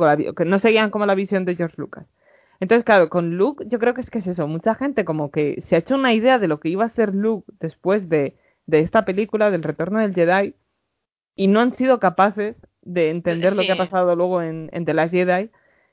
Y no lo entiendo porque es como, pero si la semilla de todo estaba aquí, o sea, Luke siempre ha tenido también un lado oscuro. Y la gente decía, no, es que eh, Luke ya, ya, ya mm, superó su prueba contra el lado oscuro en esta escena. Pero mm. dices, mm, a ver, esto no es una cosa de que lo hagas una vez en la vida y ya está. Tienes... Eh, el mensaje que te dan es un poco de, bueno, esto es una lucha constante, ¿no? Contra, contra esas... cuantas más veces te enfrentes, más fuerte vas a ser y más fácil te va a ser resistirte. Claro, pero al final es eso, es una, es una prueba constante hmm. de nuevo, porque al final eh, lo tienes que analizar desde una perspectiva, pues eso, como de la más psicológica, ¿no? Más hmm. del, desarrollo del personaje. Si, si esto es, si es que también es lo ha dicho siempre, esto es una soap opera eh, familiar. Es, un, es una historia que es para, para chavales de 12 años. eso le jode, yo creo que a muchos. ya ves. Pero es por eso, yo creo que hay gente que se ha encariñado mucho de la historia, pero a, través del universo extendido. Entonces es como que quizá, que no lo veo mal, ojo, te pueden gustar esas historias, se las puedes disfrutar, pero tienes que entender que las películas son, o sea, que el, el mensaje de las películas es otro. Eh, y estoy hablando del universo extendido del antiguo. Y que no, no, se, no son correlativos, es decir, no, lo puedes, no puedes utilizar todo el universo este de leyendas como la base de, de lo que te vas a encontrar luego en las películas, porque no es así. Puede que sea el Star Wars que a ti te guste, pero no es el Star Wars que George Lucas tenía en mente ni es el que están siguiendo ahora, porque ahora, aunque no esté George Lucas, lo que están cogiendo es el testigo, ¿no? De lo que él hacía. Y no sé a qué ha venido todo este ranteo así repentino que me he marcado. Al final todo es un ranteo contra los fans más rancios. Sí, sí, Es que me, joder, fastidia mucho porque yo veo las... Tú ves, es, es, que esto lo hemos comentado muchas veces en el podcast, ¿no? Lo de la gente cuando ve las cosas y dices, no, no lo estás entendiendo, te estás quedando con el mensaje que no es. Mm. Es como, tú no dirías que el enfrentamiento aquí con Vader o con Palpatine es, bueno, es que Luke es súper mega poderoso y demás. No, si él, Luke gana porque, porque es un héroe compasivo. Gana con el poder del amor. Pero también es otra cosa, es que incluso aunque tú interpretes más las cosas, porque no todo el mundo tiene la misma percepción de todo, aunque, aunque te estén dejando en pantalla todas las señales y dos y dos sean cuatro, no todo el mundo es capaz de llegar a las mismas conclusiones porque cada uno vemos las cosas como, como son. El problema es ser tan cerrado de mente y, tan fenutrio de ser incapaz de aceptar otras interpretaciones o de dar cabida a otro tipo de, de, visiones de lo mismo. Es como, no, no, no, esto es así y no acepto nada más y me enfado como un niño pequeño cuando, cuando las cosas no salen como yo me las he imaginado. Sí, sí, sí, totalmente. Y al final es que yo entiendo que lo que están haciendo a lo mejor es proyectar sus deseos de superhéroe, en este caso con Luke, ¿no? Y no se han cumplido y por eso están... tienen ese, ese enfado encima, pero es lo que tú dices, ¿no? Oye, puedo entender que te hayas llevado como esa decepción inicial, pero bueno, escucha a otra gente, ¿no? A ver qué es lo que dice. Que no, con esto no estoy diciendo tampoco que, por ejemplo, todo lo que estoy soltando y aquí sea la interpretación correcta. Es una interpretación más. Es mi interpretación y habrá más, pero el tema de las interpretaciones es el diálogo. Sí, a ver, y las cosas como son, hay interpretaciones que sinceramente son más válidas en el sentido de que están apoyadas por el texto. Claro. Tú aquí no puedes venir y decir, no, porque Lu, yo entiendo al personaje de Luke como un héroe, un antihéroe desalmado. Es como, vale, esa puede ser tu interpretación, pero no es una interpretación correcta, porque nada en el texto apoya eso. No sé. Bueno, ¿hay alguna cosilla más que quieras añadir? Pues yo creo que hemos tratado más o menos lo, lo vital. Sí, sí, yo creo que sí. Con esto, al final, yo pensaba que nos íbamos a quedar cortas con estas pelis porque lo que decía al principio, a mí se me olvidan bastante más, como que las acabo mezclando más. Pero bueno, yo creo que nos ha salido un, un buen programa al final. Sí. Vale, pues bueno, como siempre, nos podéis encontrar en Rantefect, en arroba Rantefect en Twitter, si nos queréis decir cualquier cosilla. También, bueno, eh, Ana, ¿dónde te puede encontrar la gente? Pues en Twitter soy arroba EVE barra baja esparda. Ahí ando con mis cosas, con mis mierdas, Con tus cosis. mis cosas. A mí me podéis encontrar en arroba Teniente Ross. Y si nos queréis escribir, también podéis hacerlo al correo de rantefectpodcast.gmail.com. Y con esto nos despedimos hasta, hasta el próximo programa que ya hablamos de, de la mandanga. La Importante. mandanga del presente. Sí, sí. Pues nada, esperamos que os haya gustado mucho y hasta la próxima. Chao, chao.